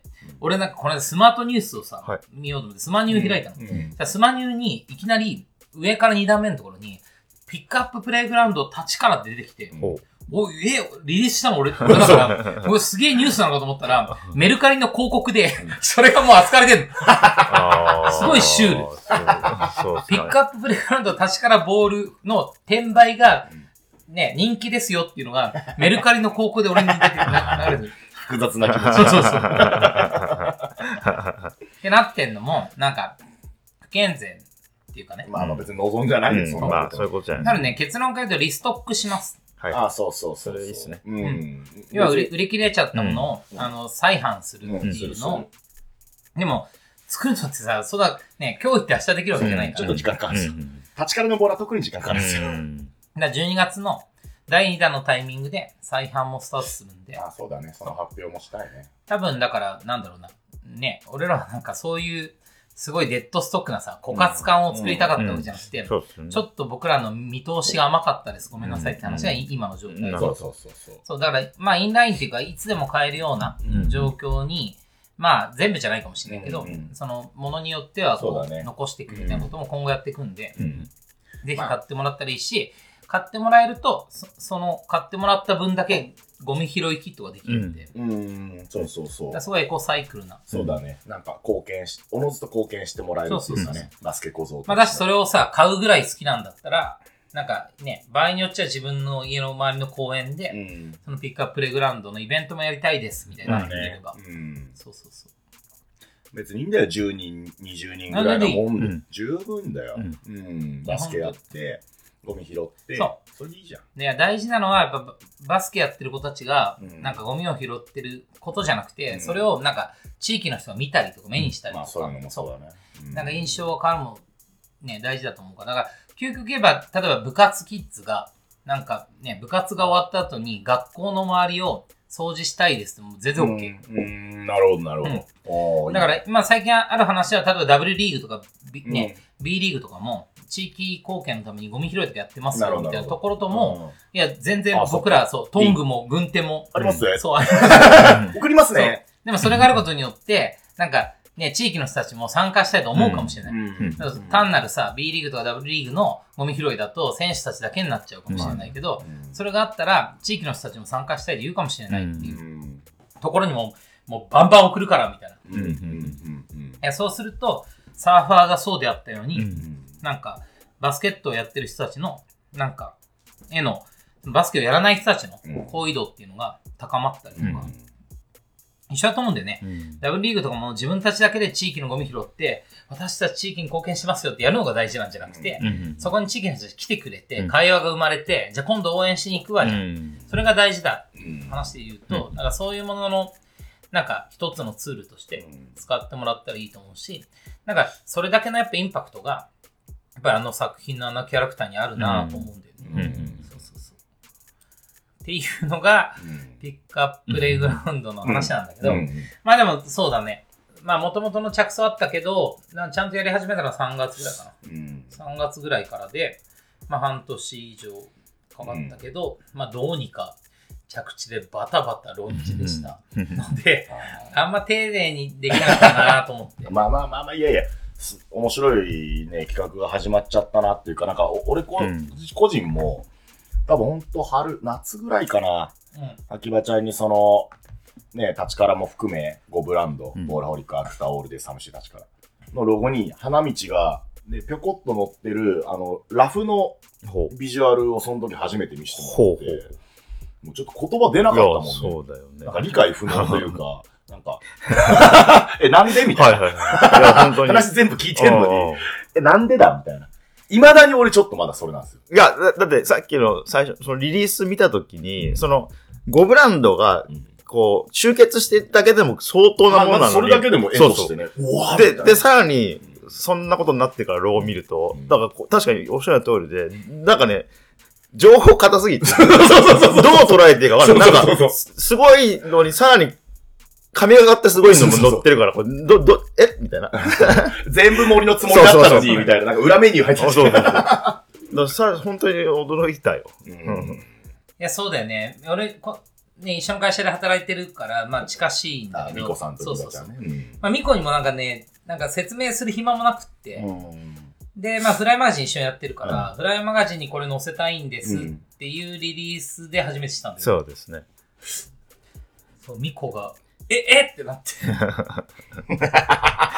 いや、だってそうだよね。スラムダンクって、コラボなかなかできないじゃん、だってうん。まあもちろん。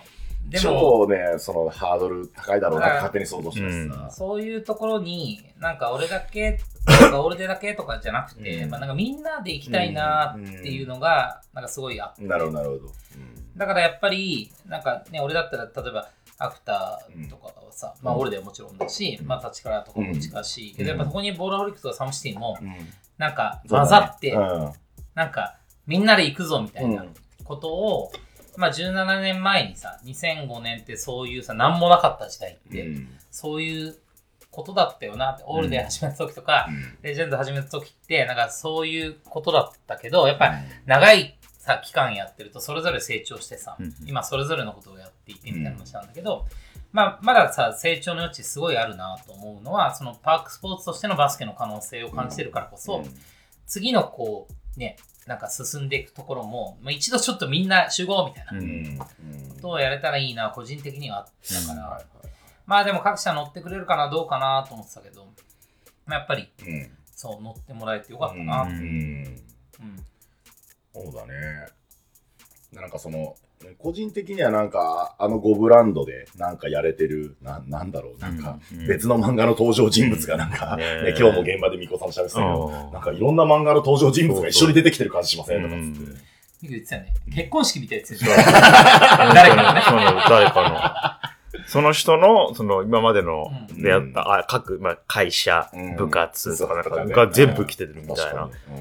これここでこの人がすれ違ってんだみたいな。この、ここでみたいな。う んでもなんか、あみ、このメンバーでみんなでやってんのかっていうのは、まあ、個人的にはね、ちょっと、うんわ、おもれスクワットいやーすごいいや、ほんと17年経って開口な感じあるよね。うん。その、ね、一般社団法人も作ったけどさ、まあ俺一応代表理事でうん。やらせてもらってて、そこにさ、立川の社長の渡るくん、アああうちのね。クターの社長の新田くん、新田マン、そう、で、ボーラホリックサムシティ、ね、アンドナンバー、あアウトナンバトアウトナンバーからはタナがー、タナウィザード。いて、いい、いい4人だな。で、さらに2人ずつ各社から、まあ10人必要なのよ、一般社団って。だから各社から2人ずつで、マムシと直哉が立川から。で、優勝と AJ、エイジね。AJ。エイジが、そう、アウトナンバーから。で、番長とカトチンが、あのアクターから入って、10人で、そう。でもなんか、それをリリースしたらさ、速攻ミコから、うん20日遊びに行きますねって言ってくれて、うんそう。え、ミコくん来てくれんだ、嬉しいなと思ったけど、なんか、そしたらさ、今回のさ、代々木のピックアップはさ、アウトナンバー式にしたのよ。うんまあ直営店もさ、ううんん。あの、ボーラホリックあるし、まあ渋谷だしね。そう。もともとやっぱファイストボーラーズのね、流れを色濃くくつ、ね、うん。組んでるのはサムシティとかだまあとする。やっぱボーラホリックは渋谷だよね。なので、代々木のピックアップは、なんか俺らっていうよりは、アウトナンバーでやりたいこと言ってみたいな話になったら、やっぱ音響持ち込みたいみたいな話になってる。あ、じゃあなんか、え DJ、なんか BGM 程度にとか言ってるから、いや、もう全然、なんか音響持ち込むとかは、うん。まあオールデーうん。の事例もあるし、うん。まあそんなさ、オールデーほどさ、気合の入ったサウンドシステムいサンドシステムだからやつや、全然平気だから、うんつって、まあこういうにも話して、うん OK もらって。あ、ミコ来るんだったら、ちょっと DJ やってほしいんだけどって2日前に言ったけど、いや、楽しかったですよ。じゃあノリでっつって結局6時間ノンストップ。飯も食わず6時間。お腹空いてる。今お腹空いてんだよ、ミコさん。珍しい。ミコがお腹空いたなんて、久しぶりになかなか言わないよ。12時間 DJ やったって言わないんだお腹空いたんです。そうですね。いやああんなしっかりやるんだったら、あの、なんか、事前に準備しとけばよかった。そうそう。あの即席でやってたから。いや、だからみんなでやりたいなが大事だったんだけど、まあ俺なんか、俺が悪いんだけど、まあいコミュニティを巻き込む時間があんまなくてさ。まあまあ、いや、いまあや、あれ、いや、うん。いや、だからまあ定期的にね、うん。今日やってみたらさ、なんか俺が想像したよりいい世界で、うん。そのなんか光景が。はい。やっぱなんか、代々木でも、うんまあ次、第2回はさ、駒沢で12月でやりたいなと思まったてよ。今度は都内でやるそうよ。。で、駒沢はさ、なんか、まあアクターがあるじゃん。あ、お店もあるしスポティコフィがあるから、はあはそう、アクターリードで駒沢やろうと思ってるんだけど、今さ、オートとかもさ、駒沢プレイグラウンドに来たりとかしてるそう、じゃない？いるいる。うんそう。うん。だからまたそこでもさまあ、KK もたまに現れるし。コミュニティミックスでやれたらいいなと思ってて、まあそれ12月でやって、まあうん年内の目標は、代々木と駒沢で、まあ1回ずつやるっていうのが目標だったんだけど、うちの東京組の聖地をばうんバッチリ抑えて。で、いよいよ来年以降は、まあ、まずは代々木駒沢の定期化ね、うんたまにちゃんとやるみたいな。一発だけじゃなくて。代々木はやっぱりオールデーの印象もあるから、今日ぐらいの規模うん。でやっぱやりたいなとう思ってて、ん。まあ、参加者200人ぐらいいて。うん。まあ、2面あるしね。うん。合合2面あるっていうのが代々木の、まあ、プチオールで予選日みたいな感じがあって、ちょっと、なるほど。俺とミコさんこの間オールで予選を体験できてるはいはいはい。あの、ちょっと、そうだね。いいいい気持ち。あーじゃあまずはそうそう。そう、だから、まあ、そんな感じで、代々木とか作って、うん。まあ、駒沢とかは逆に、まあ、ハーフのさ、44が駒沢ルールだから、そうだねうんそう考えると、まあ、そんなに回せる人数も多くないから、うんまあ、ああいうイベントっぽくやるのかどうかはまだわかんないけど、うん。うん、なんか、まあ、月1とか、なんか定例でやれるようなものになったらいいなと思ってるし、うん。そう。今日来てたんで言うと、420が田町でさ、うん。ピックアップやってるから、うん。そこでも別になんかイベント的にやる必要ないけど、終わった後、ゴミ拾いとかやってよみたいな話もあったし、うん。今日葵も、桂葵も来てて、はい。来てたから、うん。まあ葵もさ、まあ今晩やってるね、ゴッデスっていうさ。ゴ、ッテスっていう女性ボーラーたちのピックアップ。あれは豊洲のさ、ナイキのあの、エアレイドコートのスポーツプレイグラウンド。やってるから、でああの周りとかでもさ、うん。じゃあやってよみたいな話を、みんななんか全然やりますやりますって感じだから、うん。そう。だそうやってなんか身内ももちろんなんだけど、うん。まあそれ以外にもさ、例えばユーロとかが小戸公園でね、うん。福岡でやっていたようなものとか、うん。なんかそういうプレイグラウンドでやりたいよって人は、みんなやれるよううんに、こう、していきたいなと思ってるんですよ。北海道から沖縄までの皆さん。ねえ、のぶたくさん、喜んじゃうキー。さん、あるああ、だっけ、大分の。えー、松健。松健かも。だし、なんだろう、その、まあ、コートの主みたいな人たちみたいなのが、まず最初の相談相手なのかあ、な。桜フープは？そうそう、えーっと、しげるさん。しげるさんしげるもぜひ。さん。桜フープしげるさんのところのあの、あの、学校の先生の女性の先生が、ミニバス教えてたやつねそうそうそう。ぜひ、そうそう。いやいや、うんみんないるから、そういう人たちってさ、うんここがオラがコートだと思ってる人たちうんが、まず最初の相談相手だね。いや、地域性があっていいと思うよ。うん全然さ、俺たちは別に規模求めてない、規模っていうかさ、そのイベントイベントの大きさを求めてるわけじゃなくて、そう代々木やっぱさ、代々木なりの、駒沢、駒沢なりのだから、うん。ね、アラハビーチはアラハビーチなりの、小戸公園、小戸公園なりのさ、うんやっぱりピックアッププレイグラウンドが生まれてほしいな、うん。だから、仙台とかさ、うん。ね、例えば高、うんさ高ゆっけ、ねうん。藤村兄弟もいて、ぜひ。水球仙台もいて、ね、盛岡とか山ちゃんとかぜひ。山ち、ゃんね、ね、もう別に金沢、小寺とかがさ、そうそう、まあいるじゃない。日本中にストリートボーラーの看板持ってるやつ。札幌だったらホワイティとかホワイぜひ、ティソータとかね、そうそうそう。あぜひぜひ。そうそうそう。うん。そう、みんなこの、なんかムーブメントじゃなくて、うん。なんか、なんかバスケが世の中に肯定されるためのプロジェクトなんで、うんうん。そうなんか誰もき、なんか、文句のつきようがないっていうとあれなんだけど、うんなんかバスケが世の中からもっと好かれるみたいなことに利用してもらえたらいいなと。うんうんまだ見ぬ、ね、そうだね普。通に高校生とかもぜひと思うんでね。うんうん。まあなんか時間が許せばね、俺らも行きたいっすけどね、みんなで。うんやっぱこう、見見たいよね、感じたい。うんあいや、本当にマムシ GO に合わせて、そうぜひそうそうそうそう。確かにもういろんなキャンペーン合わせてさ。確かマムシさんすごい荷物ですねって。俺全部持ってくる。二宮金一郎みたいな。送れよ、みたいな。ハンドキャリーなんだ、みたいな。徹底してんな、みたいな。はい、ほいほい 背中からネギ出してる。カゴしょって。いや、よかったよね。うんなんかね、あの、トングはうん回収してんだけど、軍手はさ、参加者にあげるシステム。そう。うん軍手だぜ。うんあの、多分ね、あの、今年一番あんなに軍手が人気あったの。欲しい欲しいなんで。確かに。なんか子供たち連れてきて親御さんとかもね、まあね、まあそう。来たからまあ一応ロゴ入りの軍手を作ったんですよ。で、その軍手でみんなゴミ拾いしてくれてね、うんいいじゃない。ね、持って帰って洗濯してさ。そうそう。軍手なんて使い道ないんだから、ゴミ拾いしか、とかね。ドリレン、ドリレン。あと、あ、いいんだ。ドリレンするのに軍手を使って滑らせてドリレンする。はあはあはあえて。あ。それはすごい。それにも使える。へードリレンしろ、ドリレン。やってきた人みたいな言い方だけど。ちょっとやった。でも、タラとか挙手とかはやもう、ああいっつらもっとハードコアな、なんか園芸用グローブとか。トゲ、あの、サボテンのトゲが刺さんないようなやつやあより滑るよより、より。すもより感覚をなくすんだう、。もう、もうよりなくす。あ、そう、あ、そう考えたらドリレンでいいじゃん。そう、ドリレンに使えるね。使える。軍手なんて掃除とか焼き芋とか、なんかあんまり 火をくべるとか、ね、後半の時間みたいな。キャンプしちゃう。そうそうそう。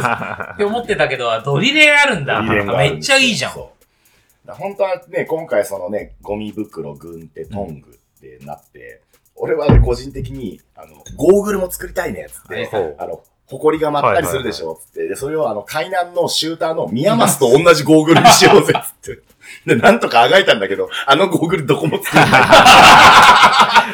水中用ゴーグルみたいになめちゃくちゃ行ってきて。そういや、ゴーグルを作らせちゃう。とにかくミヤマスのゴーグル作ろうよ。これオッケーもらってよとか言って。そう。で、あわよくば、あの、花道と同じタッチで、ミヤマスの、ミヤマスのロゴをゴーグルの横につけてね。コップの縁込みとか。いや、みんなミヤマスゴーグめルつけてちゃくちゃゴミ拾ってた真顔で言ってきたんだけどん、ある日黙り始めて。そうなるほど。作るのが難しい。まあまあ、それは作れねえんね。だなと思って。難しい。あれでもみんなしてたら面白い。でもどう？なんか俺さ、ミコがさ、直前にさ、あの、ブログを上げてくれてて。ああ、ミコブログ。で、なんかタイトルを見てさ、俺ピックアップのこと言うんだろうなと思って、うん。見たのよ。したらさ、ピックアップのこと言ってんだよ。うんアンに。はいだけどさ、一言もピックアッププレイグラウンド出てこない。な、なんてタイトルかあれ。タイトルは、ストリートボールの喪失って全くあれですけど、その自分の言い方、あの、その、それを SNS に上げた時のフレーズとかは、確か拾う、拾うっていうことをテーマに今回書いたんで、拾わ、拾うし拾われるみたいな。あ、そうだよね。ストリートパークに拾われたボーラーたち。まあ、そうだね。まあまあ、人生まあ、を俺らもそんなようなもん。拾われたボーラーたちと、うんそう。とか言いながらさ、あれ、出てこねえから、ピックアッププレイグラウンド。まあまあ、まあまあ、自分がその、気安くまだ言えない、言えないし、そんな。でもさ、それ見てったらさ、もう懐かしいよね。その、今は亡きだけどさ、うん。三宅公園、渋谷のね、三宅公園でやったジョーダンコ冗ートでさ、談コート。うん。まあ俺らコンポジションオールでやってるコンポジション NPO と、ファイストボーラーズまさに俺らがガッと出会った場所だよね。そうそうであの時さ、やってたよね。なんか、公開練習やつで、やつだあの、独占して、そう。でな、ゴミ拾いもパックでやってうん。やってた、やってた、やってたね。ううん。んでもさ、あの未来、ああの時から考えたさ、未来じゃん、ある種。うん。うん。もう今日の。なんか、どうだったのかなと思って、なんかそういう、なんか、うん。なんか立ってるべき未来として、どど。どうなのかなと。いや、今日はなんか、不思議な気持ちになりましたね。なあまりにも平和だし、健全だし、多幸感がすごすぎて、で、みんないるし、うん。あの、あの、かつてないメンバーが揃ってるし、これ、俺みたいな人間がどう捉えていいかわかんないぐらい、なんか、すごいよなーっていう、そのなんか、うん、まあ、多幸感が。なんか今までやってたイベントとちょっと毛並みが違う。イベントだったよね。まあまあ内容がそうだからってのもあるけど、大体まあコンペティティブじゃないですか。うん。大会とかがね、メインになってくるからさ。ピックアップゲームだし、ゴミ拾いもやるし、なんかこう、うまい下手ってよりはこう、うん。横の話だよな、うん。ここって、みたいな。なんか真剣だし、笑いがあるし、みたいな、うん。なんかそうそうそう、なんかさ、相反する感情が同じところにあったなうん。みたいな。なんか、ね、俺ストリートボールの解釈で一個好きなのは、その、うまい下手じゃなくて、どんだけ好きかっていう横の競争なんだ、みたいな。なのね。うん。っていう感じのイベントだったな、みたいな。なんか、まあ、オールデーもサムシティもね、3x3 もなんでも、やっぱ結局コンペティティブじゃないですかね。うん強いやつが称賛されるものが多いと。うん。なんか今日はまた違う感じでしたね。うんあそこでこう得たものっていうのは勝った負けたじゃなくて、こうなんかつながりとかうん気づきとか、結構そういうインサイトのところの刺激が多かったよね。まあでも、そうね。うんなんかでも、俺が想像してるよりも良かった。うんなんか最初に想像したイベントのイメージよりも、はるかにはバスケがある一日として良かった。うん、そうですね。まあ、まあ幸い天気も良かったってこともまあさ、そうだね。あるけど、あなんか、あこうこういうのってなんか続けた方がいいなと思っうて、ん。うん。なんか、要は、ちょっと義務っぽいんだよね。そのなんかゴミ拾いとかこういうものやってったら、なんか、ね、あのバスケが見直されるからみんなやりましょうみたいなって。いう話ではない、そうそう、話かと思い、いきや、うんそうじゃない。うなんか、みんなが参加した方がいいイベントうん。だなっていそう。感じにできたのはなんかすごい良かったし。結局さ、なんかボーラーたちにさ、まあ俺も仕切ってさ、おっしゃじゃあちょっと15分だけみんなでゴミ拾って、うんこう、じゃあグッズ持ってこっちに移動してって、こっちで2組分かれようぜ。うんやると、まあまあ全然みんな素直にやってるし、うんなんかそれぞれゲームっぽくやってそうそうそう。お、このゴミはちょっとポイント高いんじゃないですか？体調どうでしょうとか。何点ですか？そう、何点ですかって言ってるのを二郎さんと大輝 なんでお前らがそんなことしてんの おままごと見てんじゃねえかよ。キャピキャピキャピやってるんですよいやでもさ、ゴミ拾いってさ、なんかトレジャーハントっぽくてさ、なんか大きなゴミ見つけると、そうそう。おーみたいな。おー、これはポイント高いですね。とかつってなんか。結局みんな遊びながらやるんですよ。確かに。そうね。そう。で、なんか、いや、もう、この、このゴミを俺はもうなんか、ダンクしちゃうとかさ、うんこれをこう俺はいなしちゃうとかさ、うんなんかよくわかんない。なんかどうしてもバスケ用語に入ってっちゃうっていう。あれにじゃあ、その、よくあるそのゴミ箱がそのダンクそうだ、あれの概念に通じるものがこれを捨ててる人はファールですね。なんか、結局みんなバスケな話してあ言うんだそう。面白いアホだろ、こいつらと思って。すげえ平和だってる、ゴミ拾いしてるとき。いやゴミ拾いはいいよ。うまいも下手もないから。うん。会話生まれるし。でもそこであの、オールデイコミッショナーのジローさんは、マムシ、ここはね、あの、コートビジョンが試されるとか。どれだけバスケでコートの視野を広く見れてるかって、このゴミを、あ、ほら、マムちゃん、ここに輪ゴムが落ちてるし。輪ゴムまで見つけるか、つって。まあ、何でもみんなで楽しいんですよ、そうね。そう、みんな楽しいんだよね。うん。いやだから、そういうことだなと思って。うん。ね、ゴミ拾うのはさ、毎日やってくれって話じゃないから。そうそうそう。でもさ、毎日さ、コートを使うボーラーがさ、ゴミを捨てなくなるとか、うん。捨ててるやつがいたら、いや、それ捨てない方がいいよって言うだけでさ、うんもう全然変わると思うんだよね。そうそう。し、なんか、この間、みこさんとマムシ号で沖縄行ってきたじゃないですか。収録も撮ったけど。うんあの時に行った、あのー、えっ、と、ウルマのコート。はいはい。まあちょっとね、コロナで多分管理の行政の方々が動かれてなかったせいで、ゴミむちゃくちゃ多くてさ。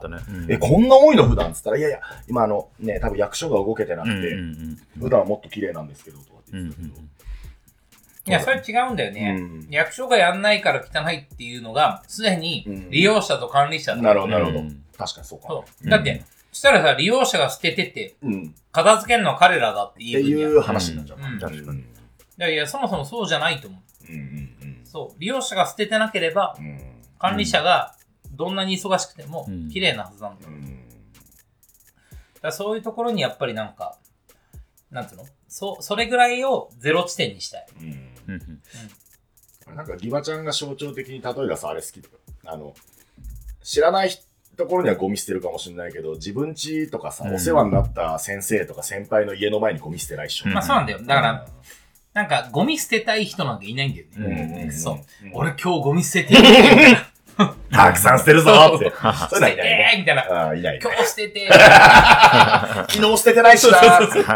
どうしようかな。久しぶりだ俺捨てんの。いないじゃん。いないいないいない。いないんだよ。だから、そう言う通りで、実家とかに帰ったらさ、わかりやすい。うん。実家に帰ったら、なんか自分の子供の頃にお世話になったさ、なんか地域のさ、おじさんとかさ、うん。なんかそういう人ん家の前でタバコとか捨てるかって言ったらさ、捨てないわけだよね。うんそう。なんだけど、それ何なのかっていうと、貴族意識だと思って。そのその場所に対して自分が愛があるとか、うん。ロイヤリティがあると捨てない。うん。けど、それが、なんか、なんつうのかな、なくなっちゃううんとか、中和されちゃうとか、群衆心理とかに弱くなっちゃうとう、ん捨てれちゃうんだよね。うんいや、捨てちゃうんじゃなくて、捨てれちゃう。うん。まあ、罪の意識も感じないでっていうね。俺さ、渋谷の外国とかにいるからさ、渋谷の街とかってそういうのは強い。うんなぜならば、渋谷に住んでる人なんてほとんどいないから。うん渋谷区って23万人弱うんの人口だけど、うん300万人が来るから。だから大体よそもんが。そうそうそう、その300万人はさ、渋谷っていう街に対して愛があるわけじゃない。その地元みたいな。ううんん。そう。だから貴族意識がないと捨てれちゃうから、だからハロウィンの時とかも偉いことになる。はい。そうだね。そう。あれもさ、だから、ね、それに対して拾う人がいて、朝方ジブさんとか拾ってんだ。ああね。そうだね。ジブさんとかなんだけど、俺思うのはやっぱなんか捨てなくなるがいいから、うん。そうだね。結局だから渋谷に対してうんロイヤリティが高い人を増やした方が、うん結果的になんか拾う人を集めて拾う美談よりもうんいいんじゃないかなって俺思ってるんで、うんそう。だからやっぱり捨てる側と拾う側っていう構造を作りたくなくて、ううんん。だから捨てない人を作った方がいい。うん。そうだね。捨てない人。しまあ、だし、まあ、捨てちゃってるの見たときに声かけてあげられるぐらいの人。そ次はね。うん。貴族意識ってさ、なんかここ、捨てんのかっこ悪いぜって言ってる。俺なんかストリートボールとかや,、ね、ややんないけど、そういうのをずっとやってる理由って、やっぱり結局やっぱ部活体育教育の日本のバスケの原点に対するアンチテーゼもあるんだよ。うん、だから日本って小2からミニバスで、うん。ずっとフォアザチームで、うん。ね、バスケってそうやってチームスポーツとしてやってるから、なんか競技の終焉がバスケの終焉ですってな,、うん。なりがちだっていううん。ことに対するアンチでやってんだけど、でも一方で部活体育教育の日本の良さって、うん。なんか、要はラブプレイグラウンドというかさ、そのやっぱ自分たちのうん。スポーツをやらせてもらっている環境を感謝するっていうのは、やっぱ教育がゆえにさ、教えてると思うんだよね。うん。例えば、柔道部とか剣道部が武道館入るときに一礼して入るとか、その野球部がトンボをかけるとかさ、ね、甲子園の土を持って帰るとか、うん。その箱根駅伝とかでさ、あんなヘロヘロなのに箱根路に一回向き合って、なんか、礼してから倒れるやつがいる。まあ、リスペクトだね、それはね。だからそれくいらい、その自分たちがスポーツをやれてる環境に対して感謝できるっていうのが、日本人が部活体育教育だからこそ植え付けられてる原点なんだよね。ういうのは確かにあるかも。そう。いや、だから、そう、日本人がその自分のプレイグラウンドを愛して感謝して、そこに貴族意識を持つってことはできると思うんだよ。うん。そう。ただやっぱそれって、部活体育先生とかいたりとかすると強制力からできるんだけど、うん公園になると薄れちゃう。うん。なるほど。いやっていうのを、やっぱもう一度、やっぱりね、使ってる側みんなで確認することによって、うんそれが当たり前になるっていうかさ、で、それも別に捨てない側と捨てちゃう側を作るんじゃなくて、うんそれは別にさ、ね、捨てたいやつさんがいないんだよ。そこの場所を愛せる人を増やすっていう話なのかそうな。あと一個あるのはね、難しいなと思うのは、日本人の感覚からするとそれでいいんだけど、うん例えば海外とかだと、あの、なんていうのかな、あの、インターとかあるじゃん。日本でも高校で。その、あのインターハイとか。あ、違う、そうじゃなくて、あの、あの、帰国子女とか行く。ああ、インターインターナショナルスクール。そううんそう、インターナショナルスクールとかに行くと、あの、掃除とかないんだよ。なるほど。なぜならば、うんアメリカとかああ。で、あの、わかりやすくて、あの、捨てる人がいて、拾う人がいるからうん仕事ができてるっていう感覚なんだよね。うんだから、それを拾っちゃうと、その人の仕事を取っちゃうから、っはいていう感覚がやっぱ海外であったりするううんん。そう。だから別に、なんか、ね、ああの、留学生、まあ外国人とかでう、んなんか捨てちゃう人がいいたとしても、まあまあそれは文化の違いだなっていうことは理解しないといけないなって思ってる。そのルールね、まあこれ言う話なのかな。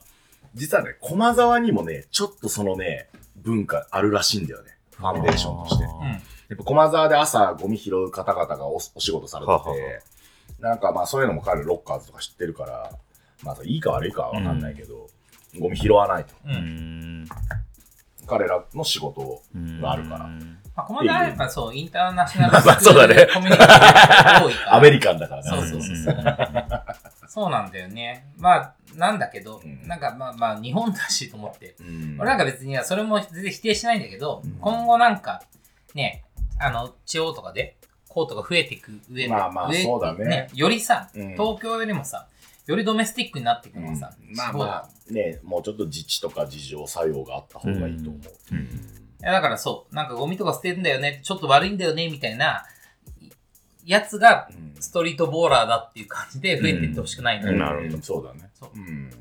そう、競技のストリートボーラーなんて、そうやることやって、ちゃんとやって、うん。そう、あの、義務をしちゃんとやるから権利があるみたいなさ、ん。感じでデザインした方が、うん。そう、そのなんかサーファーみたいになるんじゃないかなと。まあでもなんかイケてるボーラーたちもさ、今だいぶ時代変わってさ、ちゃんとその何、やるべき仕事もきっちりやって、なるべく時間作ってバスケに向き合ってるやつが成果出してるじゃん。そうだね。やっぱ果たすべき責任と、やっぱだいぶ時時代も変わったっすね。一昔前はね、もう不良のバスケ、うん。ある種そうだった。うんけど、やっぱもうそうそうじゃないよね。うん。もっと大きくなっていきたいし、みんな。あなんか俺らみたいな奴らが、なんかそんなこういうこと言ってることは結構大事だと思っうん。なんかどっかで、なんか、んなんか後ろめたさが出たらいいと思う。うんそのゴミを捨てちゃうみたいなことが、うんタバコをポイ捨てしちゃうみたいな時に、なんか、あ、ちょっと悪いことをやってるかも、みたいな。うん捨てちゃってもいいんだよ。うんその時はまあ、そんなこともあるよ、人だから。そうそうそう。でもちょっとなーみたいな。うん。なんかそれが変わっていったりとかすると、うんなんか抑止力とかになるといいな。あ、そうだね。もうやっぱ気持ち悪いからやめとこうみたいなのが一番やめれるじゃん。うん。これやんの寒いな、みたいうん。だからゴミ拾いたい、あ、ゴミ捨てたい人なんかいないっていうのがう、んもう原理原則。まあねう。んじゃあまあピックアッププレイグラウンドの立ち上げのやっぱ根幹の部分で言うと、やっぱそういうところのインサイトが、そう、3つだね。だからうん管理者と話してほしい。うん。そうすると、なんか未然に防げる。そねそれはもう17年、うん代々木公園でやってきたからこそ思う。トラブルも回避できるし、まあよりこう、ステップアップもできるしね。街と一緒にあとは捨ててきたやつが貴族意識を持って、うん自分のプレイグラウンドは自分で守るんだっていう意識になるっていうのも一つ。あともう一つは言い入れ手ができるように、うんそのきっかけを作りたい。うんうんうん。いろんな横つながり、コミュニケーション。で、コミュニティができたら、うんなんか俺思ったのは、なんか、代々木公園って聖地なんだよね。で、まあ17年間さ、うん。ホールデーがあって、うんでナイキとかジョーダンブランドとやってますみたいなのあるんだけど、うんロールモデルにならない。うん要は同じことが、じゃあ俺ら以外でも地方でできるかっつったら掛け算効かないんだよ。だから、やっぱなんか、そその、なんか、代々木公園のモデルは、なんか憧れになるけど、うんなんかリアルスティックじゃない。その地方とかに行った時に。うんうんまあちょっとギャップあるんだよね。うん。でもピックアッププレイグラウンドのモデルは、掛け算効くんだよ。確かに。うん。そうそんなに別に難しいことじそう。ゃない。で、それによってコミュニティができたりとか、シーンができれば、うんマムシ号じゃないけど、うんじゃあ大会やろうとか。そっからか。。そうああ、確かに。そうそっからだね。そう。シーンができれば、コミュニティができればう、ん大会やろうぜとか、そうだね。そう。じゃあそっからスクールやろうぜとかそう、だね。いろんなもの生まれるから。そこで行政とこうタッグ組めてるようなね、コンディションに慣れてたらもう、もうあと加速する。なるじゃん。だって、このイベントをやるためにうん。会話してるわけだから、まず。そうだね。それやってったら向こうのね、行政の人たちも、あ、もうバスケのことは彼らが信頼できるから、彼らと話そうと思うもんね。うんそう。そうするとさ、ね、オルデみたいな、ね、ものじゃないかもしれないけど、大会みたいなのできたりとか、うん。じゃあ、じゃあね、そこにコミュニティがあって子供が集まってきたら、うんじゃあスクールやろうとかさ、できてくると思っていて、だから、代々木公園はなんか、うんと今のオールデーはロールモデルにはならないと思ったけど、ピックアップを通じて、そのロールモデルを作りたいなと思っうん。てるっていうのは大きいかもしれない。なるほどね。うん今までは俺らがさ、走る側だったから、そうだね。俺たちのやりたいことやるぞって来うんたあ17年。ーうんでもさ、まあみんなね、年取って、うんこっからなんか俺らがやってきたことをどう残すかとか、うん。どう広めるかみたいなことが大事かなと思って、うんだからなんか、そう、40、ね、俺29だったの。オールで始めた時。はい。レジェンド始めた時。2005年。それがさ、今45になって。死者誤入したら100見えませんね。45人。死者誤入したらレジェン50ドで。死者誤入したら100。あんちゃんゼロであんちゃんだね。あんちゃんで。レジェンドみたいなことやりますかってさ、言われてもさ、もうやんないなと思うんだけど、うんまあ、なんか年取ったなりにやれることっていうのがあったらいいなと思った、まあ、ある種の集大成みたいなのがこれだって多分言ったんだろうね。うんその5月ぐらいに。うん言ってた。うん。いやし、これだね、一発花火じゃないじゃん。うん。継続でやれてる面白い企画じゃん。そう。だし、ピックアップだったらさ、どんだけ GG でも参加できるから、ね。そう今日もさ、エンジョイコートのさ、うんもう、カオスだったぜ。うん。小学生とうん、なんか腹の出たおっさんみたいはいなのが、一緒にバスケやってる。い。あれいいよ。いいよ。うんあれいい。最高。うん。全然足ついていかないから。そう。むしろさ、小学生の方がさ、もう足腰、もう、切れてたからさ、こいつ早いな。でなんかあのゲームは、あっちの方がもしかしたら俺がなんかアメリカとかヨーロッパとか行見たピックアップに、のリアルピックアップに近いかも。うんなんか、別にレベル高くねえな、みたいな。うんでもなんかおっちゃんと小僧と、うんなんかおばちゃんもいんな、みたいな。盛り上がる。そう盛り上がってんな、みたいな。ゴール決まっわーみたいな。た。声が上がる。楽しいレベルは、低いのに。うんそう、楽しいはうまい下手じゃないんだよ。うんそうそうそうそう。あいつらみんな必殺だと思ってる。え横軸。そうそうそうそう。横軸の喜びがあるね。そそこでいや、競技性が縦軸だとしたら、そう。面白い楽しみって横軸だよな、うんみたいな。あいつの楽しみ方マニアックだな、みたいな。それも面白い、みたい でもさ、こういう光景でさ、小学生とか中学生、今回もさ、結構参加してくれたけど、うん彼らがさ、まあ、これ、こういうバスケと、その部活のバスケを行き来してくれたら、な。また全然違う、こうん。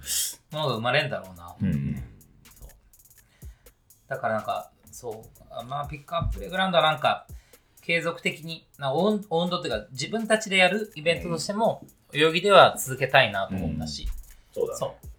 別にだから、それ代々木は、それはロールモデルにならない。うん代々木みたいなテントを張って DJ ブース組んでっていうのがうん。モデルじゃなくてう、ん。別に単純にはい占有して、うんそうみんなが集まって誰でも参加できるピックアップやってゴミ拾いやるみたいなことっていうのをうん地方に増やしていけしたばらそれ頑張りたいね。そしたらもうすごいよ。うん。すごいし、それをやってるのが大手のブランドじゃなくてさ、うん俺らみたいなドメスティックなもうなんかね、うん。草木も生えねえ時代からやってました。さまつなもんですよ。まあでもこれおすすめできる。なんか今まで体験してきたイベントものと毛並みが違くて。毛並み違うねうん。なんか、あ、そ結構どれも面白いことばっかなんだよね。う。いや、面白いまあなんか。俺はね、プロダクト売るみたいな立場もかじってるから余計その新鮮だけどさ、その、えもうサーバーエラーなんては人生で初めて経験してるからさ。成長できたね。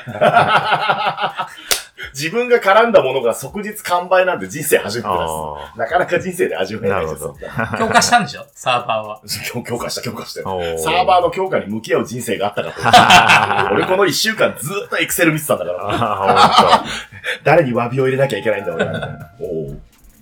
え、挙手来た？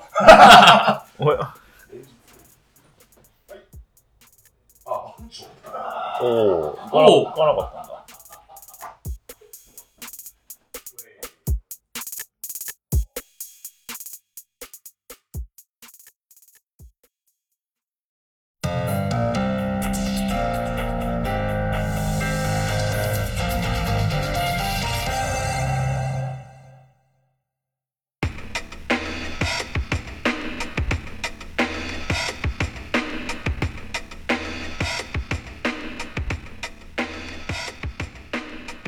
さあ、というわけでですね、今回はビッグバットスピーカーズのピックアッププレイグラウンド。ねえ、すごい企画でしたよ。